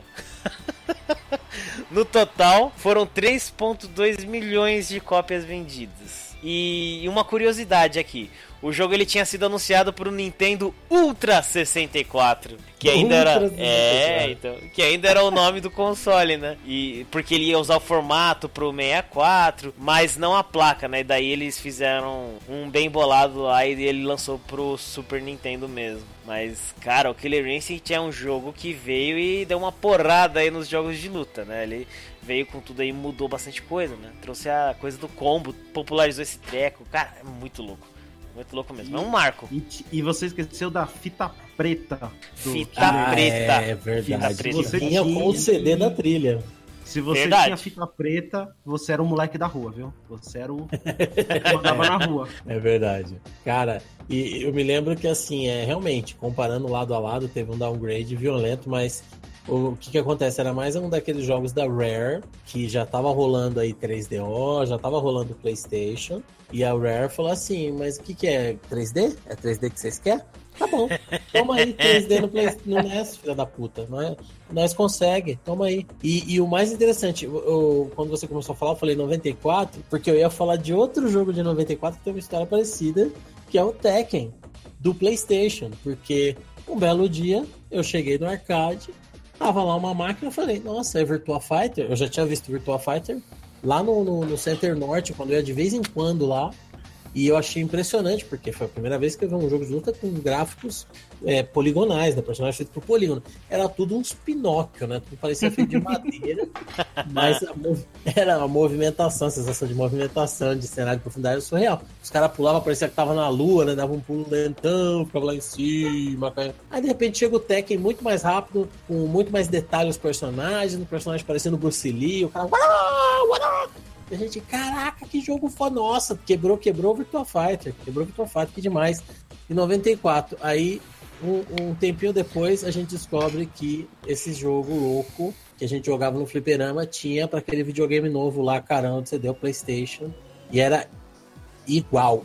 né? Em 95 ele foi lançado um ano depois pro PlayStation. E aí, cara, foi o mesmo esquema que a Rare fez com o Clear Instinct. né? Saiu em 94, no ano seguinte saiu para Super NES. E é porque o jogo do fliperama agora na sua casa. Então, isso alavancou demais a venda do console, do, do PlayStation, no caso do NES também. Mas em compensação também era sinal dos tempos, né? Já era o começo do fim. A gente tava já entrando na geração que os jogos do fliperama iam rodar igual em Uhum. casa, então não tinha porque você ir pro fliperama.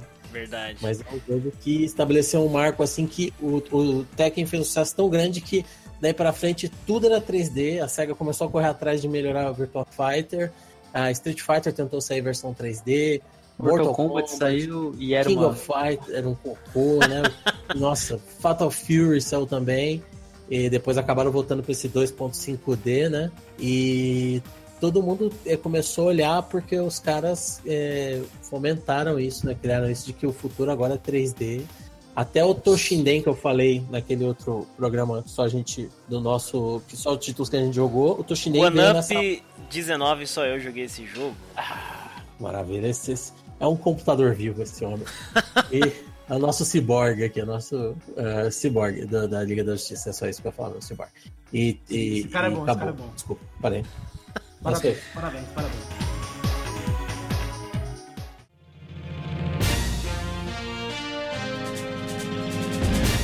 Falando de 3D, 3D, 3D.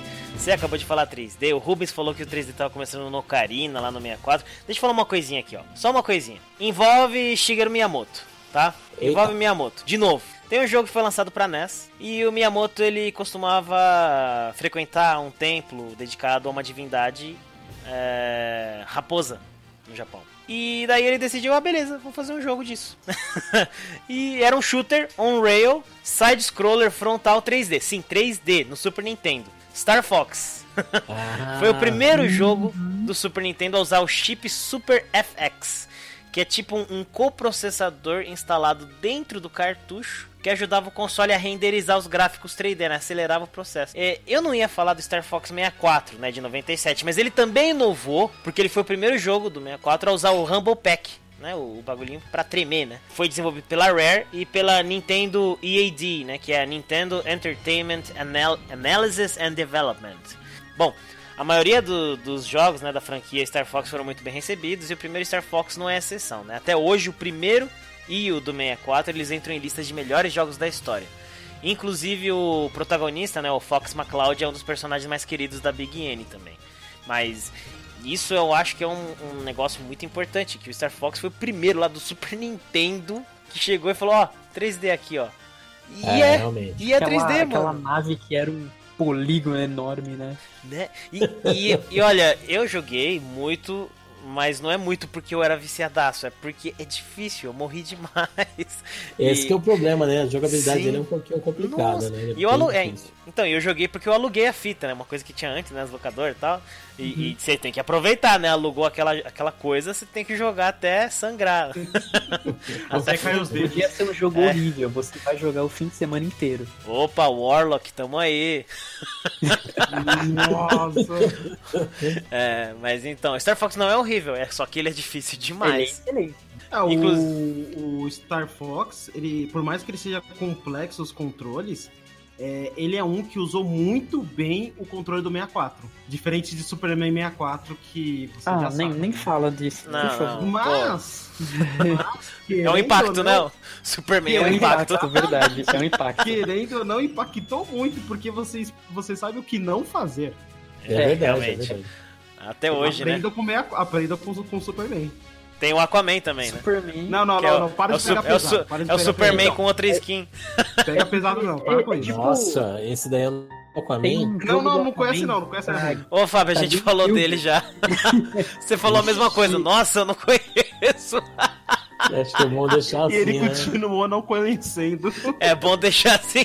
Não, Fábio, eu acho que assim, é, é, é pra GameCube esse jogo do Aquaman. Eu acho que você tinha que jogar, porque ele é muito Joga, bom. joga uma pedra nisso aí, meu. Deixa eu morrer, mano. Para de, para de Deixa falar aí. Deixa embaixo do tapete mesmo. É, joga, joga um pano nisso aí. né? Eu acho que você tinha que jogar, talvez pela janela. Nossa. Pobre Nossa, DC, hein? Pobre É jogo do Superman, DC jogo a do DC Aquaman, é jogo incrível, do né? Tem um Só jogo do sabe Lanterna do, do fazer- filme lá. A, a DC é Do incrível, filme? ela só sabe fazer quadrinho. Tem. Não sabe fazer filme, não sabe fazer jogo. É incrível. Não, pera, pera, pera. Tem jogo do filme do Lanterna? Tem. Tem, cara. Tem, Xbox tem. 360 e Play 3, velho. É... Meu Deus. Mas, ó, ó, deixa, joga uma pedra nisso aí, deixa eu morrer. Mas, mas pera, ó, pera, eu, eu posso estar sendo. Eu posso estar sendo premeditado aqui, ó. Pera aí, pera aí. É, porque existe, o Fábio mesmo falou, um jogo do Wolverino Origins. E é muito bom, é muito Ah, foda. é muito bom. Ah, esse é sim, muito esse sim. Mas em- esse do Lanterna Verde. bom. Nossa, é igualzinho o Superman lá, meu. Esse jogo do Aquaman. Caraca! Mas que filho da mãe. Que filho da mãe, né? Pô, ele parece um mendigo Aquaman, cara. Meu Deus. Ah, você tá vendo agora? É, então, é aquele. É o Aquaman da hora, tá ligado? Aquele que tem um gancho na mão, É. cabeludo, escolheram barbudo. Ainda, escolheram o melhor Aquaman pra fazer isso, mano. Nossa, nem, nem, já tirei, já vi. Pô, mano, quero ver mais. É, volta, já magoado, já. volta pros vídeos de Overwatch. De novo, né? A velhinha do Two Girls One Cup, né? Vou botar pros vídeos de Overwatch aqui. Isso, mano. volta pro Overwatch que é melhor.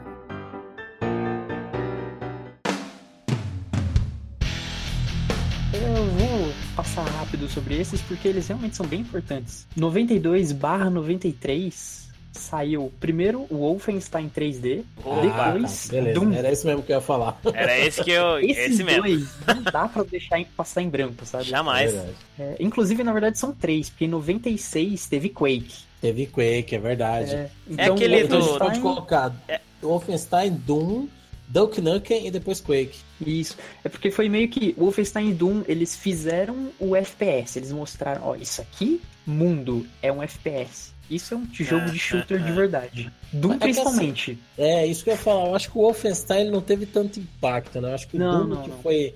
Doom veio com os metal, né, cara? Tinha umas músicas de metal na Nossa, trilha que era um era jogo imitação excelente. de música do Cannibal Ele- Corpse. ele era Slayer, polêmico. bom. Porque tem inclusive toda aquela lenda de que era pra ser um jogo que você enfrenta nazistas, mas eles tiveram que censurar e trocaram por demônios. Ele era um jogo com rock, com sangue, era um, um jogo muito bom. Muito, cara. A, a história que eu ouvi é que saiu de um RPG deles. Muito maluco que eles estavam Isso jogando. foi o Wolfenstein. Não, não. O Ah, Doom, tá. o Doom, RPG que é. Sim. É, o RPG de mesa que é, é, em um determinado momento eles tinham a. Eles tinham um cubo que podia ligar o inferno à terra. Aí veio, veio o diabo e falou assim: Ah, você quer a, a Massamuri que pode cortar qualquer coisa? por esse cubo, aí os caras, beleza. E tipo, aí, aí eles trocam a espada pelo cubo, eles abrem um portal entre, o, entre a terra e o inferno. E aí eles falaram, caraca, seria legal um jogo onde você saísse matando os demônios que vêm pra terra e tipo, sabe, com, com, com várias armas. Aí saiu de um, um RPG de, de, um, de uma, um RPG nonsense que eles estavam jogando, é, onde você troca um cubo que pode fazer qualquer coisa por uma espada que corta qualquer coisa. Loucura, cara. Genial, genial, genial, incrível. Não, muito obra bom. de muito arte, obra de arte, sério. Inclusive o Dungai, né? Que ele não tem nome, todo mundo chama de Dungai. Ele É, no, no novo, no novo Doom ele ganhou o nome de, de Doomslayer. É bom. Doom isso. Slayer, que foda. Sério? No 3 É? ele é só o Marine, one of the toughest. É, então no. Ele, ele é o, o badass número um, né? Ele... Sim. Mas eu acho que esses dois eles não são do primeiro. Do primeiro deve ser outra coisa que acho que nunca saberemos.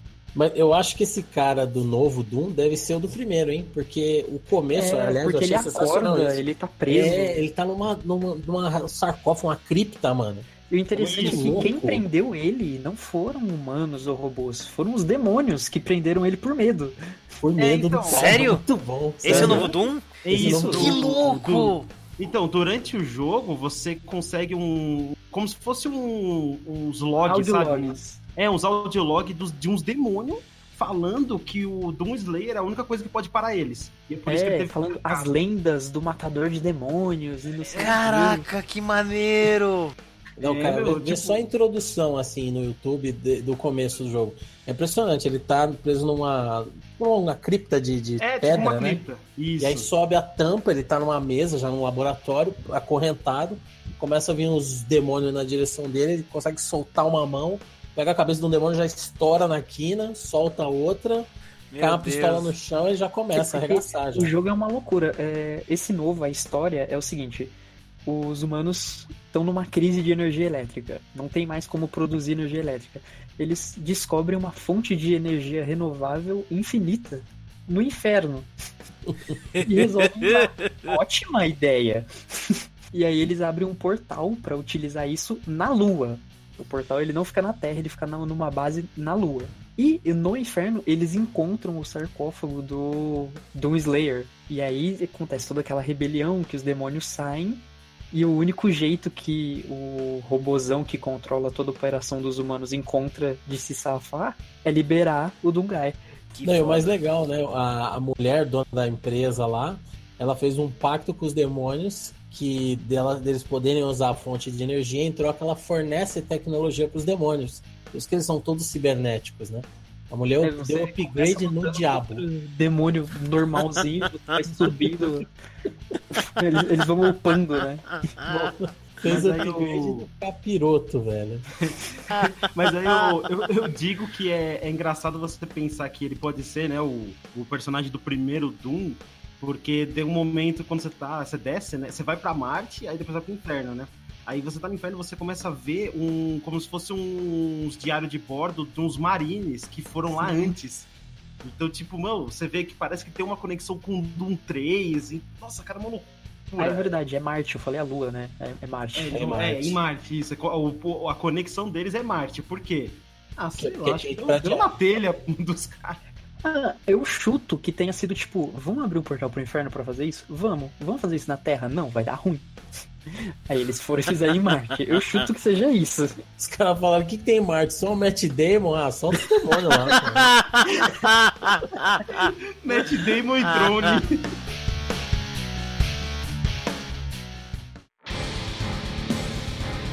Em 97, por mais que seja o sétimo jogo da franquia, ainda assim ele foi uma revolução na questão de, de, de que é o que a gente tá falando até agora, que é o 3D, né? Que foi o Final Fantasy VII. Que ele veio. Eita porra. Que ele veio do 1 Jogo até o 6. overrated, cara. Mas, não, mas a Muito questão. Não, não, mas não, não é pela importância mesmo. É, mas a questão, um a questão é essa, porque tipo, você está do 1 até o 6 no 2D. E assim, muitas outras pessoas também no 2D, várias outras empresas no 2D. Então, aí na hora que ele deu o primeiro passo de testar ele mesmo para ir pro, indo pro sétimo jogo em 3D, você vê que desencadeou alguma, algumas outras, algumas outras produtoras irem também, né? Porque, poxa, Verdade. se o, se o cara que é- se o cara que tá aí, que é grande, já tem experiência, tá tentando, então é, é, tá, é como é que é? Tá tranquilo, tá favorável pra fazer também, entendeu? Então, tipo, Olha aí. É interessante. E aí veio, né? Então aí continua o Nobuo Uematsu, né? Na Square fazendo Final Fantasy VII. Que não, tudo bem, eu concordo que ele realmente ele é um pouco overrated, porque, cara, se joga de novo, você vai ver que ele não tem tanta coisa demais. É Porém, a, a questão dele de trazer o 3D, você maior do que eram os outros, cara, é, mudou muita coisa, sabe? Influenciou a galera a falar, não, vamos fazer mapa de jogo maior. Por quê? Porque a gente tem que fazer o jogador andar mais. Tudo bem que no set você anda muito mesmo, até você pegar a maldita nave, da nave lá que voa. Você pegar aquele negócio, você anda Realmente. mas a questão é que a influência é muito forte, cara. Foi um impacto muito grande. E aí você vê, cara, que logo, logo, aí veio Final Fantasy VIII, né? Que, assim, eu não vou citar porque o primeiro que veio 3D foi o 7. Então, depois disso, foi, foi crescendo. Mas é, eu vejo com muita influência porque aí depois teve o quê? O Wide Arms, que também foi do 2D pro 3D. Não sei nem se vocês lembram desse. Esse é muito bom. Esse Eu eu lembro do primeiro que era 2D. Eu nem Então. sabia que foi pro 3D. Foi no Eu Play joguei- 2. A primeira vez que eu joguei foi Olha direto esse, esse de Play 2 mesmo. Wide É. Arms, ó, esse tipo de RPG eu gosto porque, é, como ele tem um gráfico mais simples, eu acho que justifica você escolher suas ações com menu, sabe? São uma coisa assim que é mais subjetiva que você imagina como seu personagem vai atacar. Agora, quando você tem um puta que pariu de um gráfico monstro de, de Final Fantasy VIII, né? Que os personagens nem eram mais SD que nem o 7, já eram é, adultos, tinha aquela cutscene da abertura genial. Aí quando você vai atacar, mano, me deixa tomar o controle da luta, me dá a espada na mão que eu quero cortar o cara ali. Não fala pra eu clicar em atacar e ficar parado olhando o personagem fazer, sabe? Tem brinquedo com pilha, se dá um brinquedo com pilha pra criança, o que, que ela faz? Ela quebra, porque eu- ela liga um botão, um brinquedo lá, um cachorrinho late, dá mortal, anda, e a criança fica parada olhando. Daqui a pouco ela pega, quer mexer na perna, quebra tudo, porque ela quer brincar. Então, pra mim, o Wild Mas- Arms justificava, que era um gráfico bem simplesinho. Inclusive, da abertura que tinha um- uma musiquinha tocada no violão e tal, era bem legal. Isso eu lembro. O Wide Arms até que eu joguei bastante. É que. Vou falar pra você que era um, ele era um RPG um pouco mais complexo. Assim, dificul, a dificuldade era mais elevada que Final Fantasy. É verdade. Era mais, difí- mais difícil. Mas eu queria falar também do. Assim, que recebeu essa influência foi o Grandia. Não sei também se vocês lembram que. Puta, esse eu 1 joguei, hein? Então, no Play 1 ele era 2Dzão, 2D. Quando ele pulou pro, tre- pro, do- pro, pro PlayStation 2, ele, ele começou a mudar pra 3D. Então, tipo, teve, você, vê, você vê que teve várias influências aí que vieram da- das primeiras que tentaram, né? Então, e assim, é, eu, eu acho assim, o sistema do Grandia mais bem feito, né? Tudo bem, ah, era no Play 2, era no Play 2, né? Tem que entender isso, mas ainda assim eu ainda achava ele um pouquinho mais limpo, né? Vamos dizer assim, né? Pô, é, o grande, é só, só fazendo uma correção, ele era um misto. Os personagens eles eram 2D e o cenário era 3D. Eu gostava sim, sim. muito porque o primeiro eram crianças, né? Eram três garotinhas, era um garoto e duas meninas, eu adorava. Era dois CDs, né? Ele morava numa cidade que era cercada por um muro e o sonho dele era ver o que tinha além do muro. E o primeiro CD terminava quando você chegava no topo do muro, né? E ele via que tinha um mundo lá fora. Eu gostei, eu cheguei bem perto do final, não só veio, perdi o save, aí não joguei mais. É, o grande A3, ele já é todo em 3D mesmo. E é por turno, viu? E é por turno, eu joguei. Olha! Então, quem é, diria? Mas mais eu um. acho que o, o, o, grande A3, ele já era mais action. Ah, já era mais... É, não, ele é todo 3D mesmo, o 3, sabe? Mas, é, mas assim, ele foi um pouquinho... Eu acho que foi a época, cara, que ele chegou. Ele chegou em 2005, né? Mas, bom, não vou, não vou entrar nesse, nesse ponto aí, porque é muito eu pego o Delore eu vou muito pra frente se eu, se eu falar dele. Mas, cara, eu acho que assim, foi a, a, o impacto do set foi bem. foi importante para o que vinha depois, assim. Legal. Eu acho que eu tenho que concordar com você.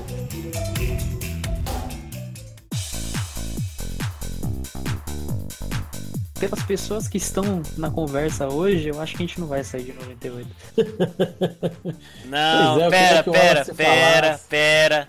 Pera, deixa eu falar de um aqui, porque eu tô ligado que vocês vão enrolar bastante. deixa eu falar aqui que é rápido, tá? 98. Difícil encontrar hoje em dia. Calma, calma, tá? Segura aí. A panelinha de pressão aí do, do, do, do Fábio. tá assim, né? Tá, tá assim. Não, hoje em dia é difícil de encontrar alguém que não conheça StarCraft. Né? Um dos maiores jogos RTS. Olha, eu né? ia falar dele. Oh. É que eu ia falar bastante. Por isso que é? eu... É. time Zelda contra time MGS. Aí, ó. É. Então, ó, jogo de estratégia, né, certo?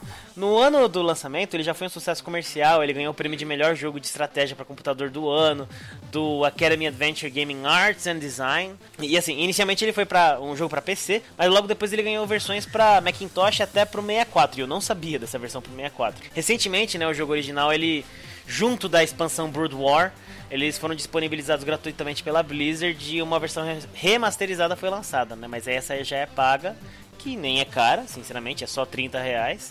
É, enfim, né? Pra mim, StarCraft tem uma das melhores tramas em jogos até hoje. Me amarro demais naquela trama. É que ela é envolvente, é cheia de reviravolta do StarCraft. E na verdade, isso é uma grande característica da Blizzard, né? O enredo dos jogos é um deleite à parte, né? Pelo menos para mim. Nossa, demais. O jogo ele já está desatualizado tecnologicamente, né, em relação a gameplay. Porque depois dele vieram muitos outros, né? Como Warcraft 3, Age of Empires 2. É pois o meu é. RTS preferido. Ou até mesmo, né, o próprio StarCraft 2, né? Mas ainda é muito popular, principalmente entre entusiastas da Blizzard e na Coreia do Sul. é, o que, que não é popular lá, né, jogo? O, o, o, jogo chega até o âmbito competitivo, né? Claro que principalmente o 2 hoje em dia, mas ainda assim tem um grande público lá. O StarCraft é um jogo que, assim, é, o único RTS, jogo de estratégia, que eu digo que sei jogar, porque nenhum outro eu consigo me dar bem. Eu gosto muito desse gênero de jogos, mas o StarCraft é sensacional, cara. É, é muito legal. Sei lá, me faltam palavras para descrever o quão legal é esse jogo. E, e o interessante do StarCraft também é que ele foi o precursor de um novo gênero que hoje é muito famoso, dá muito dinheiro, que ele foi lançado em 98 e aproximadamente acho que um ano depois do lançamento, um modder fez um mapa, um custom map chamado Aeon of Strife. Era basicamente quatro jogadores de um lado, três caminhos, quatro IAs do outro, e você jogava apenas com campeões. E o objetivo Olha desses aí. jogadores era usar, é, usar estratégias em grupo para ganhar. E o que que isso é? MOBA. Olha aí é, é, desse mod, é muito interessante a forma como o MOBA surgiu, porque desse mod ele ficou muito famoso, as pessoas jogavam muito. Alguns anos depois, em Warcraft 3, foi criado um mod já de 5 contra 5, player contra player, chamado Defense of the Ancients. E esse cara foi o gerador de Dota, o Dota primeiro. Do Dota, o que aconteceu? Uma fissura no grupo de desenvolvedores. Eles tiveram um desentendimento ali. Tinha um grupo que discordava de algumas coisas e ele saiu. E aí se dividiu em dois. Parte trabalhando com a Valve, fez Dota 2, a outra parte fez o famigerado League of Legends. E hoje em dia, dois jogos extremamente famosos que fazem circular milhões de dólares no cenário de esportes. E tudo isso surgiu porque em 98 um cara fez um mapa customizado para StarCraft. É, para ver o, o quão abrangente StarCraft era. Isso, isso eu acho inacreditável, sabe? Muito legal. É, eu não gosto muito de MOBA, mas realmente isso é maneiríssimo, né? Um jogo muito bom dá origem a, a isso, né? eu não, não vou falar de outra coisa, eu não gosto de MOBA. Ah, eu acho que a questão não é mas, mas é, sim, sim, sim, é um sucesso, né? É, É, um é, gênero, um gênero único que reúne tantos fãs ao redor do mundo e gira tanto né, dinheiro aí. E é importante pra caramba pro mercado de jogos, né? Ah, sim, com certeza, né? Eu acho, acho que o, ele fez uma. Ele não criou o esporte, mas ele levou Não. o esporte a níveis que né, nunca antes na história desse país. Sim. É uma dádiva do- dos jogos. Hoje, hoje em dia, existem dois times de League of Legends que são times bancados por times de futebol. A gente tem a Red Kennedys Corinthians e o Red Flamengo Olha. tá lançando o time deles também. Que demais, Caraca. cara.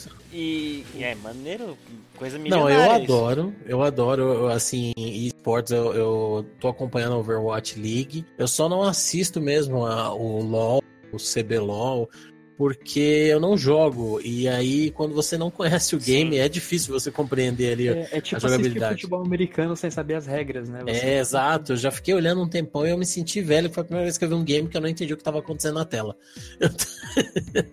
Mas é muito, muito bacana. É, a única coisa que eu já vi do, do CBLOL é a abertura, que é muito legal, né? E tem até aquela banda Pentakill lá, que até contrataram Muito bom. uma galera o- fodástica, né? pra- O mais Heroes legal, procurem depois a abertura do campeonato mundial na Coreia do Sul de League of Legends. Nossa, eu vi isso Eles chamaram Imagine Dragons pra cantar e fazer uma música original para a abertura do campeonato. Absurdo, foi um absurdo isso aí, cara. É, porque o investimento deles tá muito alto, cara. Porque o Sim. retorno é sempre duas vezes maior, três vezes maior. Sim. Então o negócio é tacar dinheiro nesse negócio mesmo, mano. Tá, Tá, certo, fábrica né, Tá de certo. grana? tá certíssimo. E o, o legal, né, que você falou que ele veio de um, um mod aí do, do StarCraft. O StarCraft é dele, né, que a galera faz muito mod, né? Porque é muito mais fácil de mexer com ele pra Uhum. fazer mod. É, inclusive a Blizzard ela incentiva Sim. sempre deixando o kit Sim. de edição junto do jogo. Sim, sim. Muito mais fácil do que o 2. É o que. Aliás, é isso? Não, não. O StarCraft 2, inclusive, também, ele é muito mais fácil de se fazer um, um mod do que os outros jogos da Blizzard. Isso a gente já falou em alguma live aqui, se eu, se eu bem me lembro, hein? Falou do, do mod do, do rapaz que tá fazendo uma campanha, acho que do, do Diablo 2. Isso, do Diablo 2. E ele tá fazendo no StarCraft 2, é isso mesmo. Seria legal se desse pra fazer mod no Overwatch também, né? Seria eu legal. mesmo gostaria de criar uma skin do Negão da Piroca pro Doomfist. Ia ser sensacional, cara. Ah, é por isso que não tem, é por isso que não. Eu É exatamente por isso que não tem. Imagina você colocar a frase dele, pode vir, sacudindo. Não, Ia ser demais. Não. cara. Prefiro não imaginar. O Dá o Fábio, depois, de, chapeuzinho, toalhinha no ombro. Pô, ia ser depois, sensacional. de, depois de encontrar aqueles vídeos lá, o Fábio tá, tá outra pessoa. É, realmente. É culpa É, do Thor. Começo, no começo do podcast, agora tá confirmado. Não era Steam baixando coisa, não. Bom, mas se quiser saber mais sobre mods, a gente tem o OneUp 8 Game Mods. Só procurar aí ouvir totalmente de graça para você ouvir.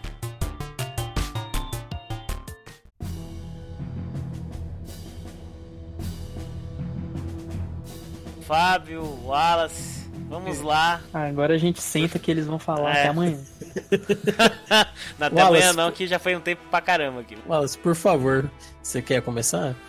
Favor. Dois, dois gentlemen, né? Wallace, É. por gentileza. Tá bom, já que tinha com tanta vontade, assim. Olha, assim, na verdade eu vou começar em 98 com Metal Gear Solid. Nossa, que bom que você falou. Nossa, eu não Tava na sabia que. Eu não esperava essa. Nem eu! Uau! Caraca, caraca, gente. Meu Deus. É, é que eu ia comentar que eu não vou falar do Metal Gear, sabe? Metal Gear, MS, MS, MSX. Sim, sim. É, vamos deixar esse quieto, porque eu, eu não vejo tanto impacto deles quanto foi Metal Gear Solid, né? É, também concordo. É, eu acho que vão. É interessante só citar que eu não lembro nem quando foi, pra falar a verdade. 87. 87. aí. Então, tipo, ó, tá aí, ó. Metal Gear 87. Só jogar. Só pegar o emulador. Mas vamos lá. Metal Gear Solid de 98, cara, feito por Hideo Kojima, lançado é, é, desenvolvedora, né, Konami, a publisher foi a Konami para o PlayStation 1, né? É uma observação interessante para quem não sabe, Metal Gear, ele era para o 64, não era, Fábio? O Super Nintendo? Não, ele era pro 3DO, né? É, o 3DO. Kojima tinha feito o Policenauts, e aí tinha uma edição do Policenauts que nos extras já tinha ali é, o design do Metal Gear Rex e chamava Metal Gear 3. Que era tinha continuar. disso. Exato. Aí, aí, aí veio a Sony e falou: Nossa, tem um console aqui que usa um tal de CD também, sabe? Tem uns gráficos da horinha e tal, dá pra renderizar uns bagulho da hora. Ele falou assim: Ah, bora lá, né? O que, que pode dar errado? Eu acho que nada. É, é, é, na verdade, eles receberam o kit, né? Eles É, receberam o kit de desenvolvimento, que a, a desenvolvedora ela manda antes, né? A Publisher. E aí, quando chegou, Kojima começou a conversar com os engenheiros da Konami e falou: Esse bicho é poderoso, hein? Eu quero fazer nele, não quero fazer no 3D, não, porque o 3D já tava meio que dando disse que ia morrer. Aí logo depois a Philips, acho que era da Philips, ela falou que ia parar de produzir o 3DO e foi o argumento que precisava mesmo, né? Porque o Snatcher, ele lançou por um console que já tava morrendo, né? Que acho que era um Amiga, o primeiro Snatcher. Então ele falou, não quero fazer isso de novo. assim, pra que passar pelo, me, é, pela mesma dor de cabeça, né? Exato. Ah, mas bom, Metal Gear Solid. O que, que se trata Metal Gear, né? Vamos começar por aí. Metal Gear é aquele jogo de que você se esconde dentro da caixa e mata um robô gigante. Acabou. É isso. E que fala muito pelo codec, né, cara? Não, você fala muito. Porque você pode fazer um roteiro inteiro de filme só com o maldito do codec, cara. É. Entendeu? Então. acho que é melhor. Acho que vai lá direto para a importância de Metal Gear para a indústria, né? Cara, ele, ele começou efetivamente um, colocar um, um stealth funcional. Eu sei que tinha Splinter Shell na época.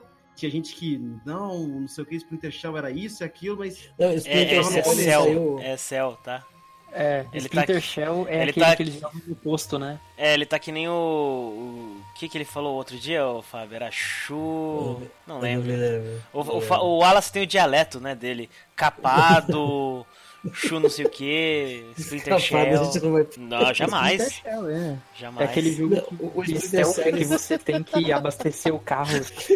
É. Ai, cara. Não, mas o o Splinter Cell saiu na época do Metal Gear Solid 2. Que ele. O, o trailer do Metal Gear Solid 2 foi tão foda que a, a Ubisoft falou: esse negócio de stealth aí parece que vai pegar, hein? Parece que é legal, vamos fazer alguma coisa aí também. talvez funcione. É. Mas bom, então, é, aí o stealth, cara, foi a coisa que acho que mais influenciou e as cutscenes demoradas. É verdade. Cutscenes muito demoradas, com muito texto, muito diálogo, E muito mas é, Muito bem dirigidas também, Na verdade, né? na verdade tinha muita bunda, muito tempo, nem tanto porque, porque censurava. Agora a bunda não, não censura tanto assim. É, muda Então, tirando. É, então ele tinha uma visão dessa de como é que eu coloco de uma maneira que não censura a bunda. Tá na calça, qual é o problema? Exato. Você, você acha a Meryl, né? Que ela tá disfarçada de um dos soldados na base, porque você tem que ficar olhando o soldado que anda rebolando. Exatamente. Na cutscene mostra ela vestida de soldado rebolando e ele fala, ah, woman, dá um zoom bem na bunda dela e depois você tem que achar ela olhando qual soldado que anda rebolando, assim, que tem a bundinha redonda. Então, Também uma, uma outra coisa também que acho que foi bastante impactante foi a você mexer a cutscene, né? A câmera durante a cutscene. É verdade, você dava zoom, né? A zoom, entendeu? E, e isso, e tipo, por mais que fosse simples, porque assim, ah, você dava zoom, o que, que isso influenciava? Nada. Mas ainda assim era algo que. Que jogo que, que jogo que tinha isso, entendeu? Tipo, você podia dar zoom numa- em alguma coisa do cenário, tudo bem que você ia ver simplesmente pixel, né? Mas a questão é que você, poxa, tô controlando aqui, tô com... você dá uma falsa sensação de que você está jogando enquanto você tá ouvindo meia hora de conversa. Então É. tem uma certa graça nisso. Eu É acho um- que tem muito a ver com o lance do Kojima ser fã de cinema, né? E daí pode querer. Pode, não sei, eu tô interpretando agora, tá? E daí querer colocar o jogador como meio que um cameraman, né? Um controlador e tal. Assim, dá uma experiência mais cine- cinematográfica, né? Pro bagulho. Ah, eu sim, acho, com né? certeza. Um feeling de Com cinema. certeza. Tanto é que tinha Todo aquelas jogo faixas. de né? câmeras do, do Metal Gear, você vê ali a cara de cinema. É. É. E ele trazia isso já desde o Snatcher, né?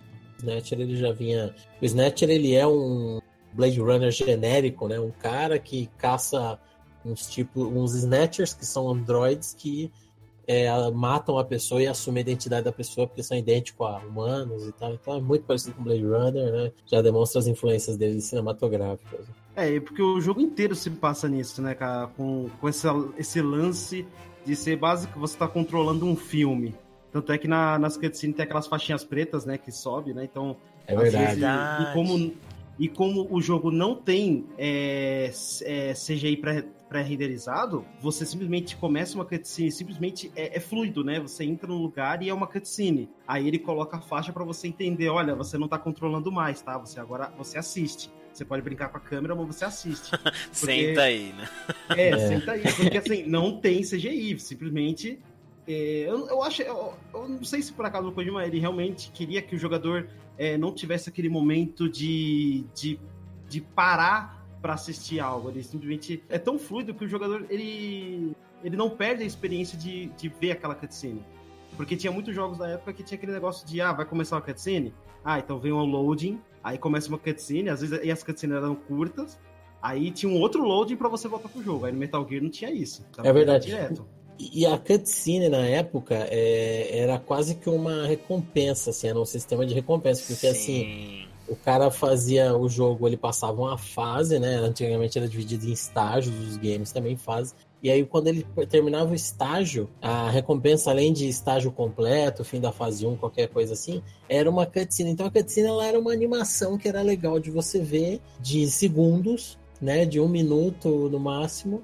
E que não, mas não dizia nada, não, não contava a história, assim. É, inclusive, nos Mortal Kombat 3D, cada vez que você terminava com um personagem, tinha aquela cenazinha pequena com aquele personagem. Aí você queria terminar com todos para ver a Exato. de cada um. Exatamente. Verdade. E, e no Metal Gear, não, a cutscene ela tava lá por uma questão de narrativa.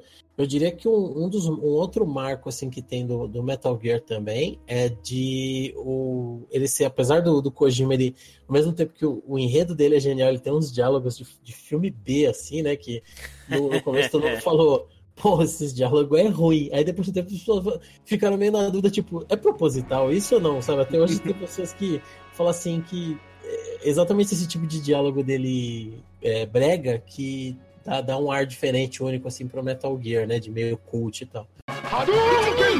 Mario! Uma outra coisa assim que ele não subestima o público dele. Então, quando o Snake tá falando sobre o Metal Gear, sobre as bombas, ele tá falando de Tratado de Genebra, de START 5, que foi o acordo entre os Estados Unidos e a Rússia de diminuir a quantidade de armas nucleares no mundo. Eles usam termos políticos tipo POW, que é Prisoner of War, né, prisioneiro de guerra. Eles falam de acordo de, de Convenção de Genebra, falam de um monte de termo político, de um monte de coisa que você não vê em game alguém falando, sabe? Então tem coisas assim que de genética. E ele não te explica do... também. Ele, ele não te explica também, exatamente. Vai, vai, procurar, né? Tipo, tipo isso.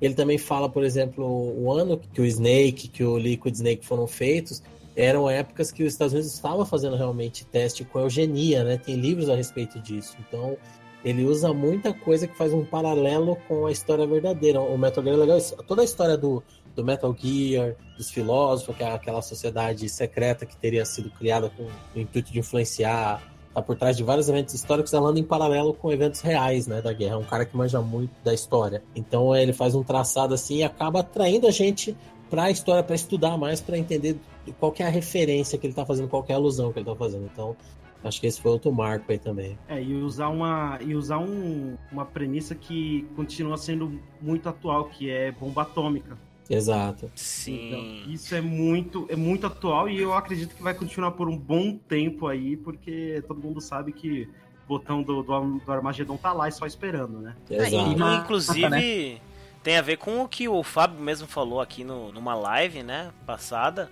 daquele lance lá da, daquela, daquela cutscene que foi liberada lá no, no Metal Gear, aquela cutscene chamada Paz, né? É verdade. Que, que, que da, das ogivas nucleares lá que você desativa no, no, Metal Gear, né? E, enfim, né? Tem muito a ver isso daí. Fantástico isso. Sim, então. E outras, e outras discussões também, né? Como o Fábio falou, né? De, de clonagem, né? Porque também era uma coisa que, quando, quando veio a, quando veio assim pro A a, mídia, né? É, o público começou a falar sobre esse negócio de clonagem e tudo. Nossa, foi um boom, né? De todo mundo citando Foi isso. da ovelha Dolly, assim, foi bem polêmico. Né? E as Nossa, pessoas acreditavam que seria exatamente como é em Metal Gear, né? Você vai fazer alguém exatamente igual ao outro, vai nascer um adulto É. com as memórias do cara.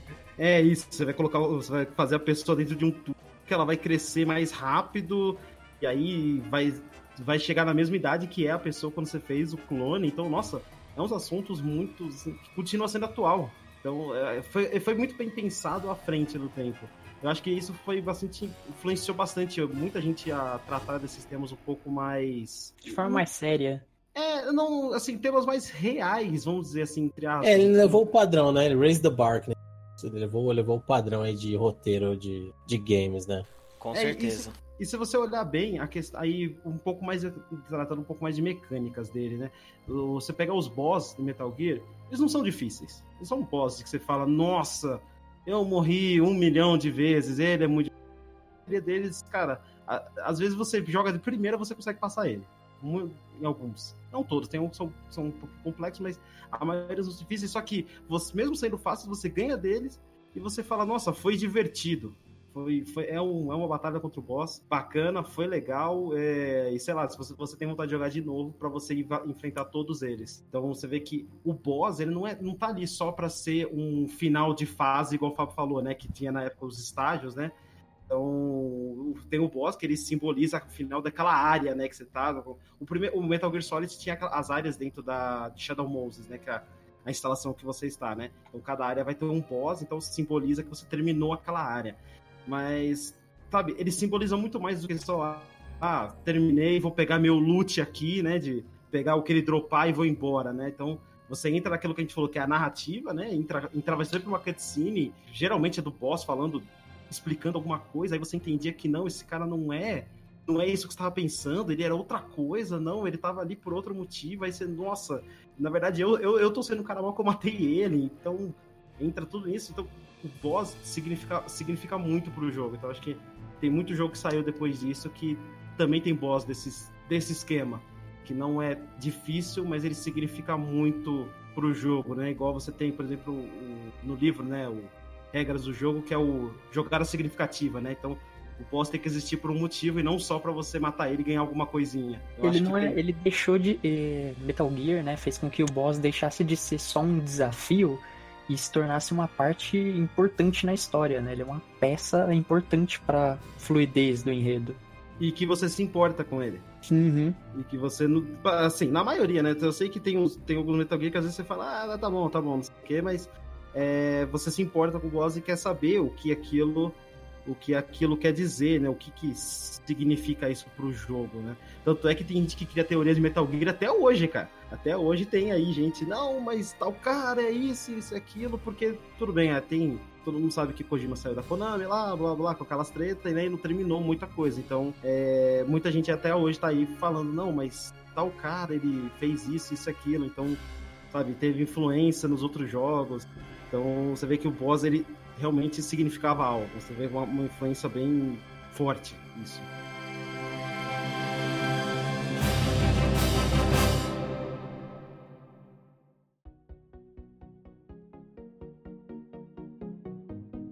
Beleza. O tempo urge. a gente tá aqui há um tempão. E eu queria perguntar assim: antes da gente chegar no bug do milênio, tem algum outro jogo aí que vocês lembrem que esteja uma menção bem honrosa aqui, sem, pra- sem a gente se estender? Porque a gente tem tranquilamente. ah, assunto pra mais um episódio aqui de jogos de impacto. Tranquilamente, mais 4 mil. e aí? Ah, menção honrosa eu diria 007 GoldenEye pro 64. Pô, Oh, esse boa. aí eu acho que a gente vai ter que falar depois de novo, hein? É, né? Mas, mas sim, Bem, boa. é, eu diria até do mesmo console, né? O Super Mario 64, eu acho. Boa também, verdade. E tem mais um, né? De 98 aí, que vocês estão falando 98, 98, 98, mas é um jogo que deu o que falar no ano passado, né? No, em 2017, que é o Meia Vida. Meia vida. Meia Vida. Half-Life. Algum aí a mais que vocês queiram falar um pouquinho ou não? Ah, vou fazer uma menção honrosa então pro Sônico, né? Porque Sônico. eu fui o Sega Boy, né? Então. É isso, eu Então, também. eu tava Também felizão com o meu. Master System, com o Mega. De repente comecei a ver na revista videogame as fotos do Mario assim, roupa de castorzinho, e eu olhei pro meu Master, olhava pra revista, o que tá acontecendo? Por que você tá fazendo isso comigo, Master? E aí eu queria jogar Mario, não velho? Aí, aí chegou o Sônico pra salvar meu dia. Falei, calma, filho, calma. Falei, ah, o Sônico é legal, ele, ele anda nu, cara peladão, bem mais da hora. Ah, já que, já que o carinha da SEGA falou do Sonic, eu tenho que falar também uma menção honrosa que é Pokémon, né? A febre que foi. Pokémon. Ô, Pokémon 96. Pokémon de 96, Game Boy ali arrebentando. Uma febre realmente. Faltou só, só um que, que eu devia ter falado, né? Que na verdade eu esqueci a data exata, né? Que é o Castlevania Symphony of the Night. Que ele Aê. redefiniu, né? Castlevania. Te fazer uma proposta. 97, 97. Te fazer uma proposta. A gente deixa pra falar ele no próximo episódio e a gente convida o Diego também. O nosso atual rei pra falar. Pode ser, pode ser. Que esse jogo realmente, né, ele é importante, é importantezinho, né? Importante. É, um bocado, né? Um Mas bocado. anotem esses games aí, hein? Anotem esses games porque o Castelo da Vânia não dá pra passar sem falar dele, não, mano. Castriavânia tem que ser falado. Tem que ser falado. É, não só o Symphony, na verdade, né? Opa! É. Opa. tem, tem um aqui que eu sei, ó, tem dois aqui, ó, Pokémongo, que eu ainda vou falar, e um jogo que o Fábio nem gosta e nem tá jogando. Mas enfim. É... Ok, então beleza.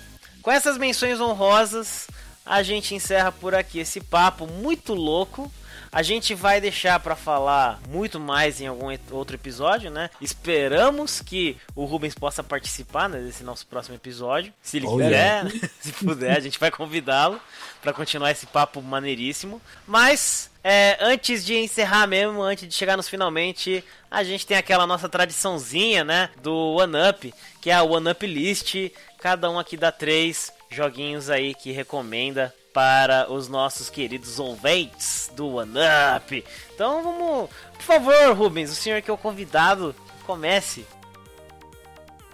Bom, pra começar eu tenho aqui Shovel Knight, um dos meus jogos Uia. preferidos. E a próxima DLC vai lançar no esse esse semestre desse ano ainda, nessa metade do ano. Então, pra quem não jogou, jogo excelente, comprem, joguem, comprem a, a Treasure Edition, que vem com todas as DLCs, é, e com a próxima, assim que ela lançar. Se você quiser standalone também, ele vende tudo separado. São quatro histórias separadas, bonitinhas. Um jogo lindo, maravilhoso.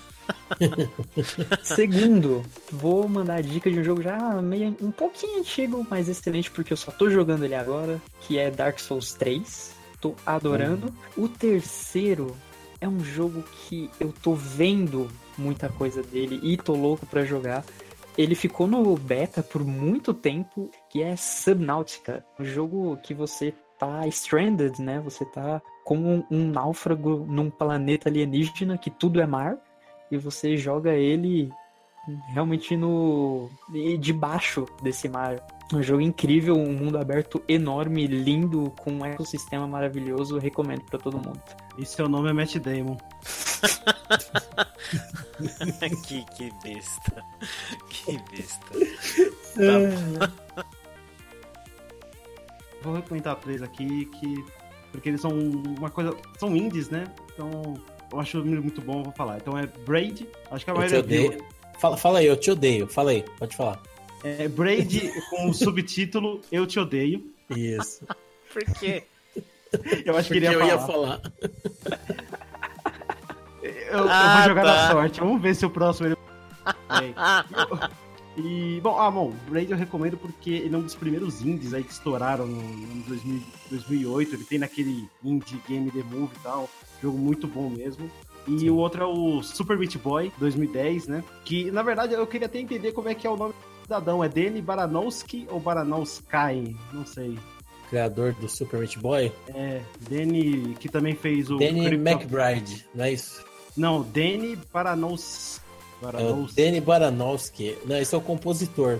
O Esse criador é é o o, compositor. Edmund, Edmund Macmillan. Assim, é que ele tava, ele tava McLaren. realização do jogo. É, Tipo, ele foi bem importante para os jogos. é verdade. é verdade. E aí, bom, cara, também tava no Indie Game The Movie, então o jogo é muito bom. O Diego aqui, que já participou da gente, é, com alguns episódios com a gente, é, é, criou palavras jogando esse jogo, né? Criou alguns palavrões durante a jogatina, então você vê que o nível do jogo é bom. E o último é o Cuphead, né? O, o, o polêmico Cuphead, mas que é muito Cuphead. bom. Do ano passado, de bom 2017, né? Ah, po- polêmico pra caramba, mas o jogo é muito bom. O Fábio aí, acho que ele, ele também criou umas palavras jogando aí. o Ah, jogo. fiquei cansado só de lembrar, cara. Nossa, A veia já Cara. estourou, né? Surgiu na testa Já. dele só de Nossa. Sabe lembrar. aquela, sabe aquela veia do. Aquela veia de sabe, que, que aparece? assim? Exato, exatamente. A cabeça deu uma pontada aqui, só de. Quebrou as xícaras e tudo mais da casa depois do Puxa jogo. vida. Terminou o jogo, saiu quebrando todas as xícaras assim da, da prateleira. Então só tome copo de plástico agora depois que eu esse jogo.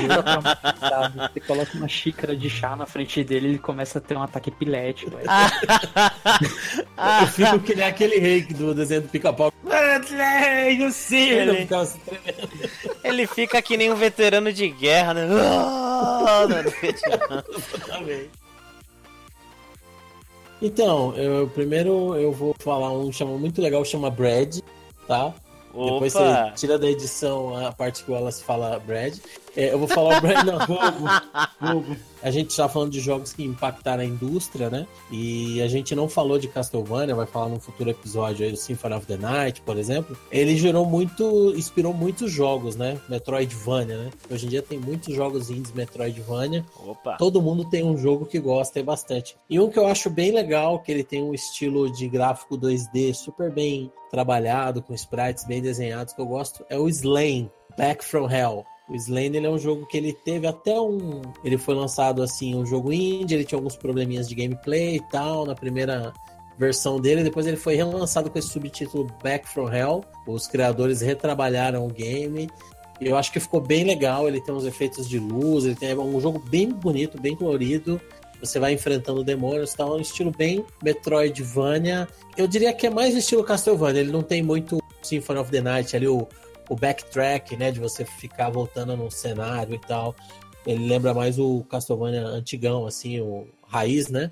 Então acho que ele é um jogo que vale a pena. Eu, eu tenho ele no GOG, então ele é um jogo que deve estar baratinho lá, sempre tem promoção, né? Logo menos deve ter promoções aí. Slain Back from Hell, vê um trailer que eu acho que você vai gostar. É bem metal, né? Bem o cara que você joga, ele sai do túmulo, é barbudão, cabeludão, vai comer espada, solta os poderes. O outro que eu vou falar é antigão mesmo, mas é, cara, é um jogo que eu joguei de novo. Eu pensei que ele não tinha envelhecido legal, mas ele envelheceu muito bem. Eu acho que é um jogo também que, em matéria de ser cinematográfico, assim, ele deixou a sua marca, que é o Another World ou Out of This World, que saiu para PC, saiu para Mega, saiu para Super NES. Se você puder, joga no emulador a versão do NES. Quer dizer, a versão do NES vale a pena você conferir pelo áudio. O áudio do jogo é impressionante, porque o áudio do Super NES é impressionante e é o melhor áudio de todas as versões que existem. Mas a versão do PC roda legal, a versão do NES tem uns lag monstro, impressionante. Então cada versão tem um- algum atrativo. Joga do PC mesmo, mas confere a do, a do NES lá no emulador. Por último, Vai. cara, quem, quem, quem não jogou, né? Será que existe alguma pessoa nesse planeta que não jogou Tetris? Vá jogar. Vá jogar, cara, porque você pode de Ó. repente descobrir o que, que é time-lapse, assim, o que é perda de tempo, né? Você de repente olhar e falar, três horas da manhã. O que, que aconteceu, né? Então, give it a try. De repente tem alguém que nunca jogou, olha e fala. "Ah, isso Eu ouvi aí falar é- em Arrow? Ou não, pera, quê? Não, Não. brincadeira, brincadeira, brincadeira. Arrow? Não, não, nada não, oi? Arrow, por que Arrow? Falou perda de tempo, não, brincadeira. Nossa! Nossa, essa foi too far, né?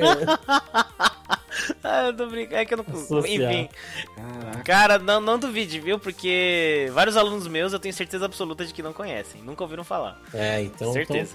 então e, ó, e- e se você jogar Tetris no Google, tem o site oficial do Tetris que você pode jogar online de graça, que é da Tetris Company.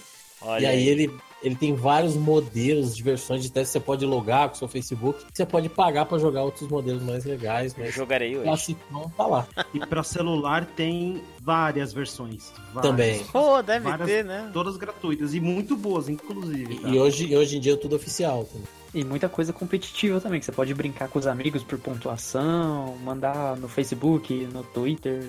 Da hora. A gente vai fazer um campeonato one-up aqui de Tetris. Uh, o Wallace vai organizar tudo também. Tem que mais só mandar pai, carta. Meu pai ganha. à Seu pai ganha. só mandar, mandar carta pro, pro Manda um corvo, manda um corvo. Manda cor. Ok, os meus três. Um, a gente falou aqui, é, é, é um jogo que precisa ser jogado. The Legend of Zelda Ocarina of Time, não tem discussão, joga, só isso que eu tenho pra falar desse jogo. Joga essa porra, joga. É lindo, é maravilhoso, é foda, é emocionante. Eu ainda lembro do jovem Jean assistindo o comercial desse jogo na TV e arrepiando Nossa, todos os pelos do meu corpo e eu, caralho, que jogo foda, né? Nossa, nossa, enfim, né? Outro joguinho, um indie, aí, por que não? Bastion da Supergiant Games. Cara, não foi uma puta revolução, mas ele é um jogo que ele trouxe coisas muito, muito bacanas. Merece ser jogado, é um jogo lindo, muito bom. Com certeza. E um que seria o último da minha lista e eu com certeza falarei dele num próximo episódio, Overwatch. Que esse jogo deve ser jogado. Se você não pretende pagar pra jogar o jogo, vê algum dia, né, algum final de semana que ele vai ser, vai estar disponível de graça. Joga esse final de semana, joga esse período de graça, porque esse jogo ele precisa ser jogado. Você precisa conhecer esse jogo. E quando a gente for falar mais dele, eu vou falar por quê que você tem que conhecer esse jogo e por que esse jogo é importante. Enfim.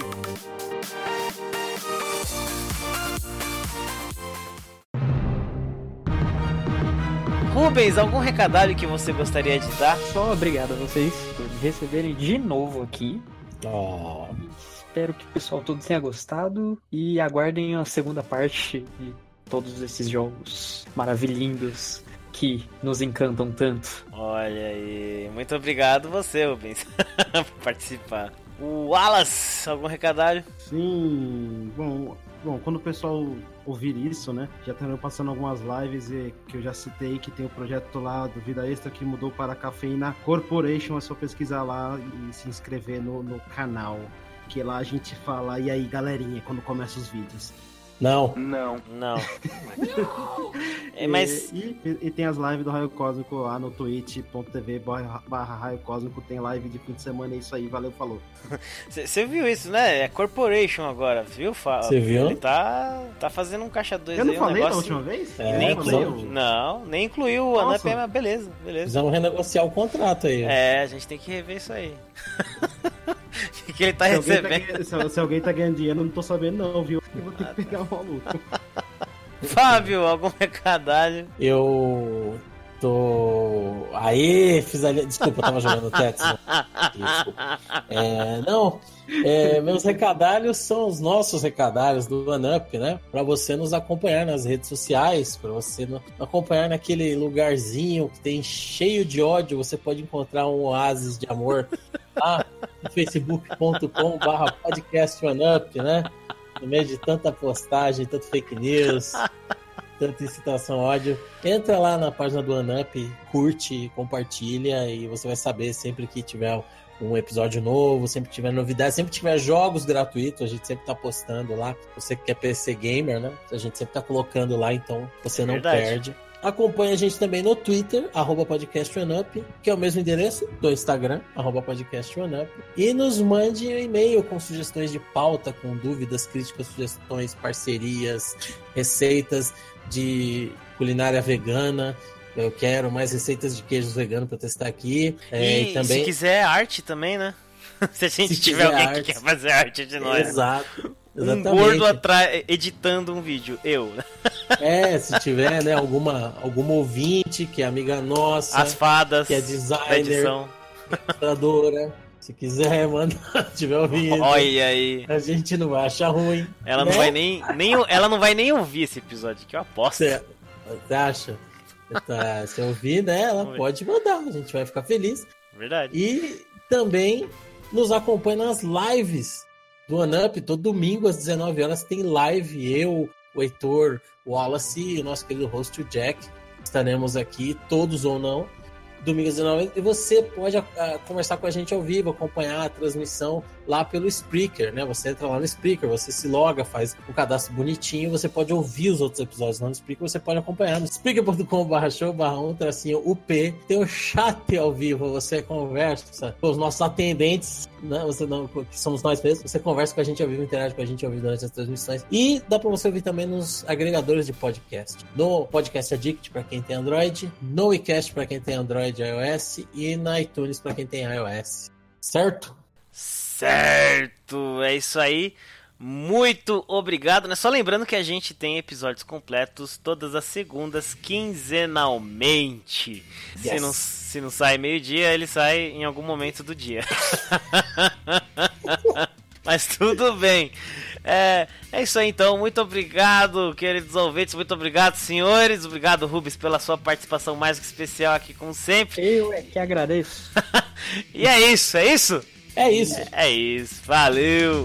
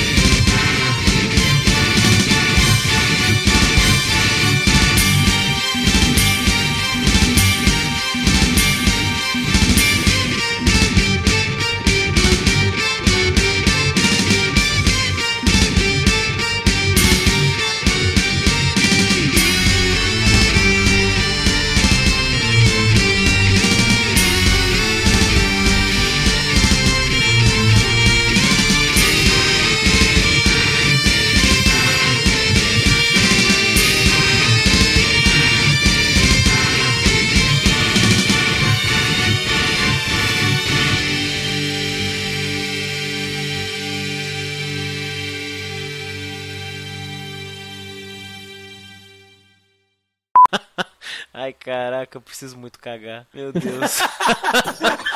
eu preciso muito cagar, velho. Ai, ai. com essa encerramos, hein? Ah, eu, eu, eu aí. Wallace falar, acabou! Agora ele pode falar, se acabou! eu, eu vou lembrar disso na próxima. Disso o quê? Acabou. Você fala, você fala bem rápido assim, ó. Acabou! ah, cagou! Ai, meu Deus. Ah, vai lá, vai lá, vai lá soltar, soltar o braço. Vai lá. Vou, vou mesmo. Vai lá, soltar, lançar a carga ao mar. Nossa. Tirar o míssil do silo, né? Abrir a porta pro gato tá arranhando. ah, o pior, sabe que eu entendi essa do míssil do silo depois que eu joguei o 007 GoldenEye? Porque Olha eu cheguei aí. naquela fase do silo e tem aquele míssil preto no, no, no silo. olhei, o caralho, olha, agora faz sentido. Um mundo novo. Agora eu entendo. Ai, que bosta, né, mano? Literalmente. Não, peraí. Literalmente.